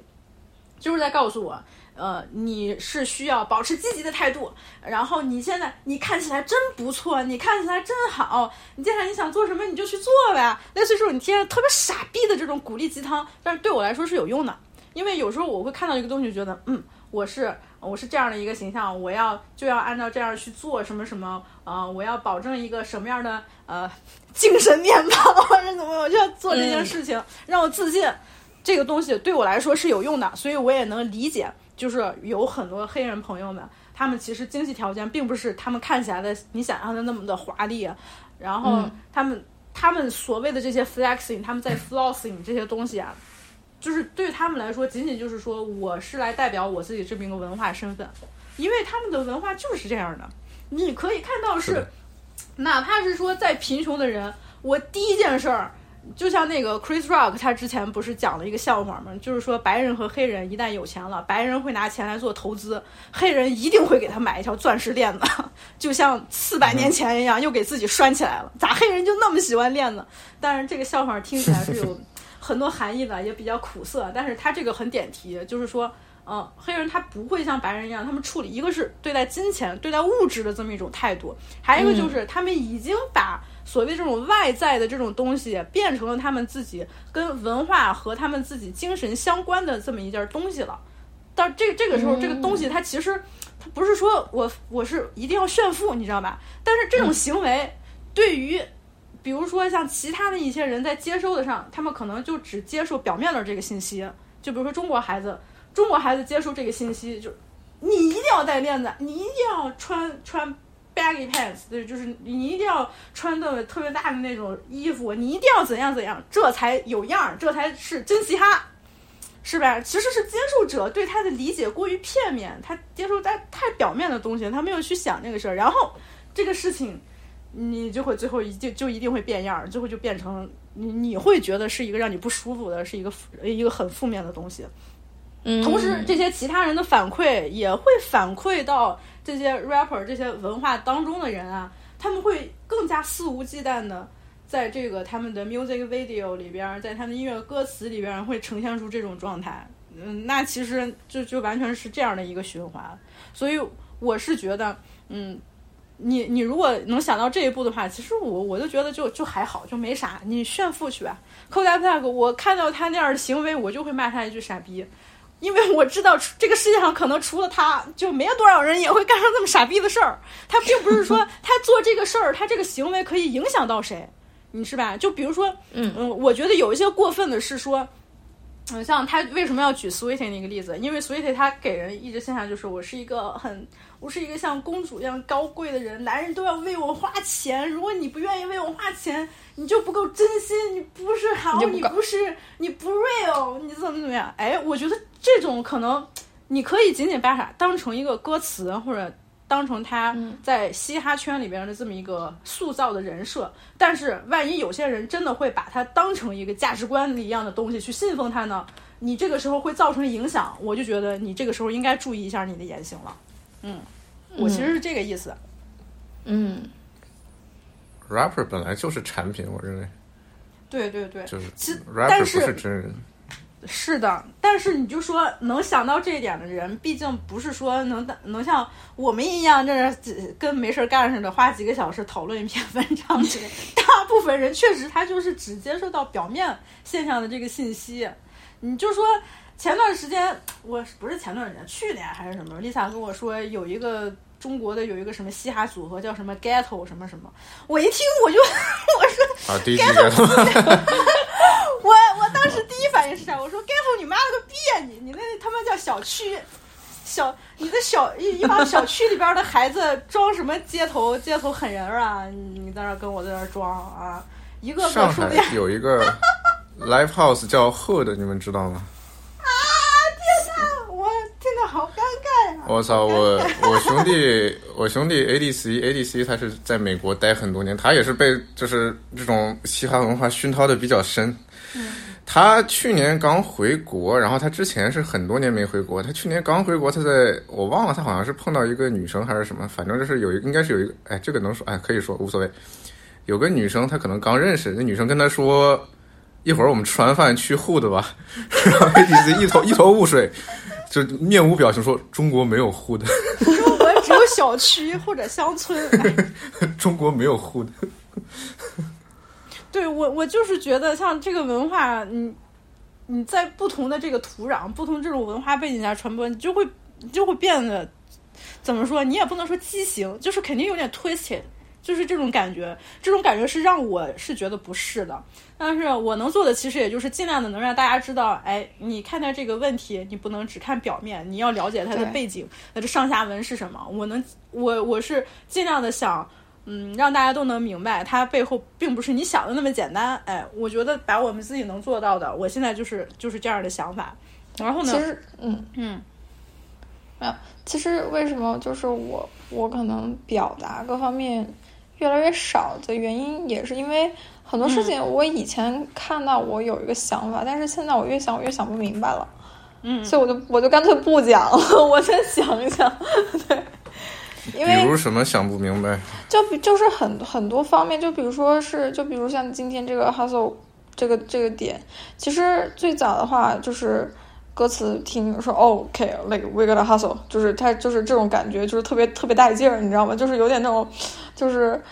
街头大秧歌的那种，嗯，那种街头大秧 对吧？就就就就你就是喊号子嘛，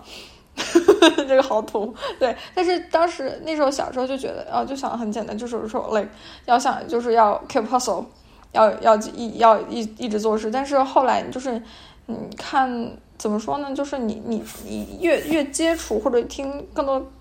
听更多东西，包括你在看，就比如说社交媒体上的一些现象，就觉得，嗯，一个词就是比如说这个词的滥用，它带来的负面影响，会不会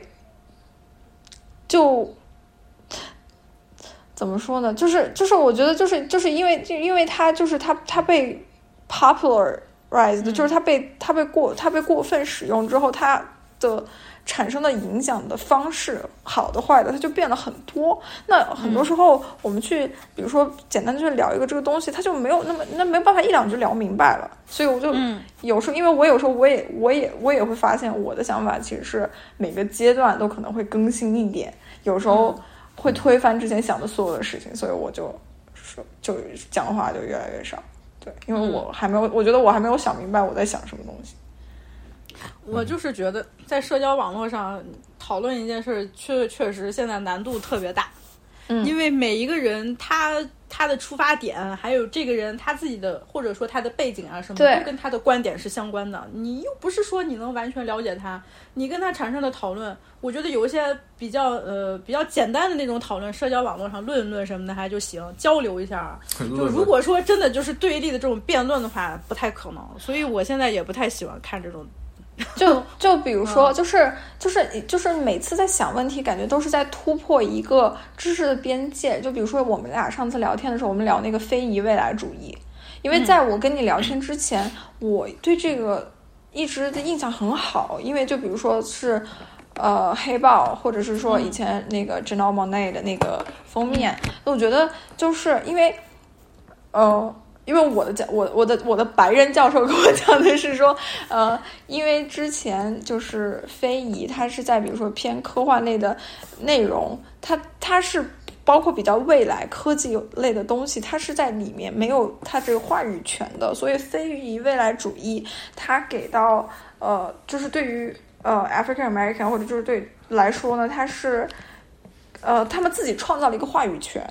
嗯嗯，所以但所以当时我觉得哦，那这个其实非常好，而且它的其实美学各方面它都很有意思。但是当时呃，戴子跟我聊，就是说，其实比如说这个非遗未来主义，它带来的负面的影响是什么？就是大家对于非洲就是的一个印象就统一化了，就是你想到非洲，你想到是这个，但是其实非洲也是非常多元化的，每个地方有每个地方的特色，是文化差别非常大。对，那其实在此之前，我根本没有往那个方向去想过。我只是觉得，因为这块没有，所以你现在有了，它很很非常好。但是其实它可能有更多的问题需要去被解决，所以就感觉每次在想问题，你就在往下一个边界去想的时候，就越想越觉得自己知道的东西很少，就越也有点不敢讲，也有点没有想明白。我觉得先不要讲那种。对，嗯，你刚提到的咱俩。沟通、聊天、交流的这么一个背景，其实是因为咱俩认识太多年了。我觉得就是肯定是有这样一个基础在的。我们俩认识很多年，然后我们也大概知道，就是对方跟我一样，在某一个领域里边有一样有一些什么样的共识，什么什么的。所以我提出来反驳你的观点啊，我也知道你你你首先你并不是说嗯我反驳你，我就是我就是真的是在反对你的这个观点上，反而这是基基于讨论，所以。咱们这种交流肯定就没有问题，但是说在社交网络上有很多有很多观点，我是觉得没有办法，就是就是你特别能简单直接的表达出来的。我我我特别能理解你的意思。然后你刚才说的非洲未来主义这个啊，另一话题，咱。扯一篇吧，就完了。可以，再说就别说乱了。我我是我是还想说，就是在社交网络上啊，因为这个 Andre 他不是还提到另外一个例子，就是说 Cardi B 在问他的粉丝，我买哪个 Birkin 好？对，这也被攻击了。我突然就觉得，我想为 Cardi B 说话，是不是显得我很双标呀？没事，在我在我看来，我觉得这行为没什么问题，就。大家为什么就突然一在一方面啊？我说 Kodak Black 把钱扔马桶里边是傻逼，大家肯定会骂。好，我操，你这太傻逼了，什么什么？我觉得这个就是他确实这个行为挺傻逼的。但是 Cardi B 在社交网络上问粉丝说：“我应该买哪个 Birkin？” 我觉得这不是很正常的吗？就是，嗯，虽然我我买不起 Birkin，但是为什么别人问？问在社交网上说问一下我应该买哪个 Birkin，我就要去，我就要指责他，我觉得他怎么怎么样，我就要给他说他的道德，给他道德感下一个评价呢？我为什么要这样呢？反正我不会这样做，我就是觉得现在在社交网络上你呈现出来的任何你说的一言一行什么的，就是太容易，就本身你是完全暴露的，你就太容易被人这这这样评价了，所以我就觉得很害怕，嗯嗯。我不知道阿石你怎么看？啊，刚想补充的是，中文网络几年前我记得有一句话，就是说我只是在分享我的生活，你们却以为我在装逼。我觉得这个有时候是成立的，因为就像我说的一样，我读这篇文章的直观反应还是，嗯，我认为这个作者在仇富，我认为他非常上头，嗯，嗯。对呀，基于他，因为他有这个个人情绪夹杂在里面，所以我能评价的其实也不是特别多。嗯嗯嗯。其实 Andre 这个人，他写其他文章写的还真挺好的，就尤其是音乐类的或者他们文化这一类的。你一旦写这个，哎，你有没有一种感觉，就是这篇文章特别像 No Name 有一段时间天天在社交网络上引用书里边的那种共产主义 quote 呀？我有印象，就是好像了解了点什么概念，了解了点什么理论。比如说，哎，我读到一篇文章，这个经济学家说你的再呃社会资源再分配，社会资源怎么怎么来什么。好，我就记住这句话了，我也没再多思考。我觉得这句话可以放到我这个文章里边，我就用来说了。但我觉得有很多作者都有这样的问题，就是你自己本身对这个领域不太了解，或者说你你只有一个非常简单的这么一个认知的话，你要去分析它，还是量力而行吧。就否则的话，你可能就像 Andre 一样，不知道这篇文章到底在讲什么。但是 Andre 其他的文章啊，有有一些写的是真的特别好。是我我再补充一下，所以其实其实我觉得我今天最大的收获就是，呃，在看。看问题，或者是我们在讨论一件事情的时候，也要去看一下是一个什么 context 下面，什么背景下去聊，去看。因为像我们刚才，比如说就列亚里六亚里那个专辑，两个不同的背景下去得出来的结论都是非常符合逻辑，但是又是完全不一样的，也没有谁对谁错这一分，就是很好的一个、呃一个就是切入口吧。就是我觉得思考就是 critical thinking 还是。多加练习是很有用的。就比如说我们今天这个小小的三篇文章的这个讨论会，嗯，而且我觉得乐评文章其实能能延伸出来角度会更多，因为、嗯、哎，我我觉得从这个播客刚开始做，甚至是说在做之前，我和 Lisa 认识那段时间，我们经常会讨论，就是什么样的乐评才是好的乐评。对吧？这个其实就是跟你写这个音乐，所谓的我们这次说的这个对象，什么到底什么是 music journalism？到底什么是音乐报道？就是，呃，反正我觉得这个话题是值得反复一直讨论的。它并不是说是有一个什么样铁定的这么一个标准，你去一条一条的去遵守它。我觉得在这个讨论空间是非常广的，角度也可以非常广。嗯嗯。我要总结一下，今天很有收获。我也是，我今天也非常有收获。就嗯，对，没有什么很我我，哎，我感觉想说的，刚才在评论文章包括讨论的时候都都说了，就是我感觉这种这种形式的分享多做一做，可以，嗯，我觉得对于我们也好，对于听众也好，都是很刺激思考的吧。我觉得。就是读完一个东西再去讨论这个事情，很像是上学时候干的事情。尤其我之前还是什么文科专业，就很让我有回到以前的课堂里面的这种感觉。其实我还是想把就是这种讨论方式长期的做下去的。如果你们啊、都有都有空的话，就一块儿来弄呗，一块儿来搞呗。就是我觉得像这种东西啊，它还真不适合写成文字，就是专门写成文章。说是哎，这个人怎么怎么样认为，下一段我怎么怎么样认为，其实还就是得说，所以我觉得音频还是比较合适。是的，嗯，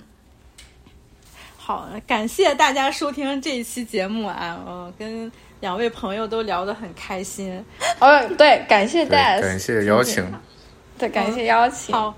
我们接下来说不定，哎，你们两位已经答应我了。如果有时间有机会的话，我们还会继续把这种讨论延续下去的。嗯，啊，期待未来我们可以有更多有意思的讨论的内容在。好，欢迎大家见证我的成长。谢谢大家，嗯嗯，谢谢，感谢感谢感谢大家收听。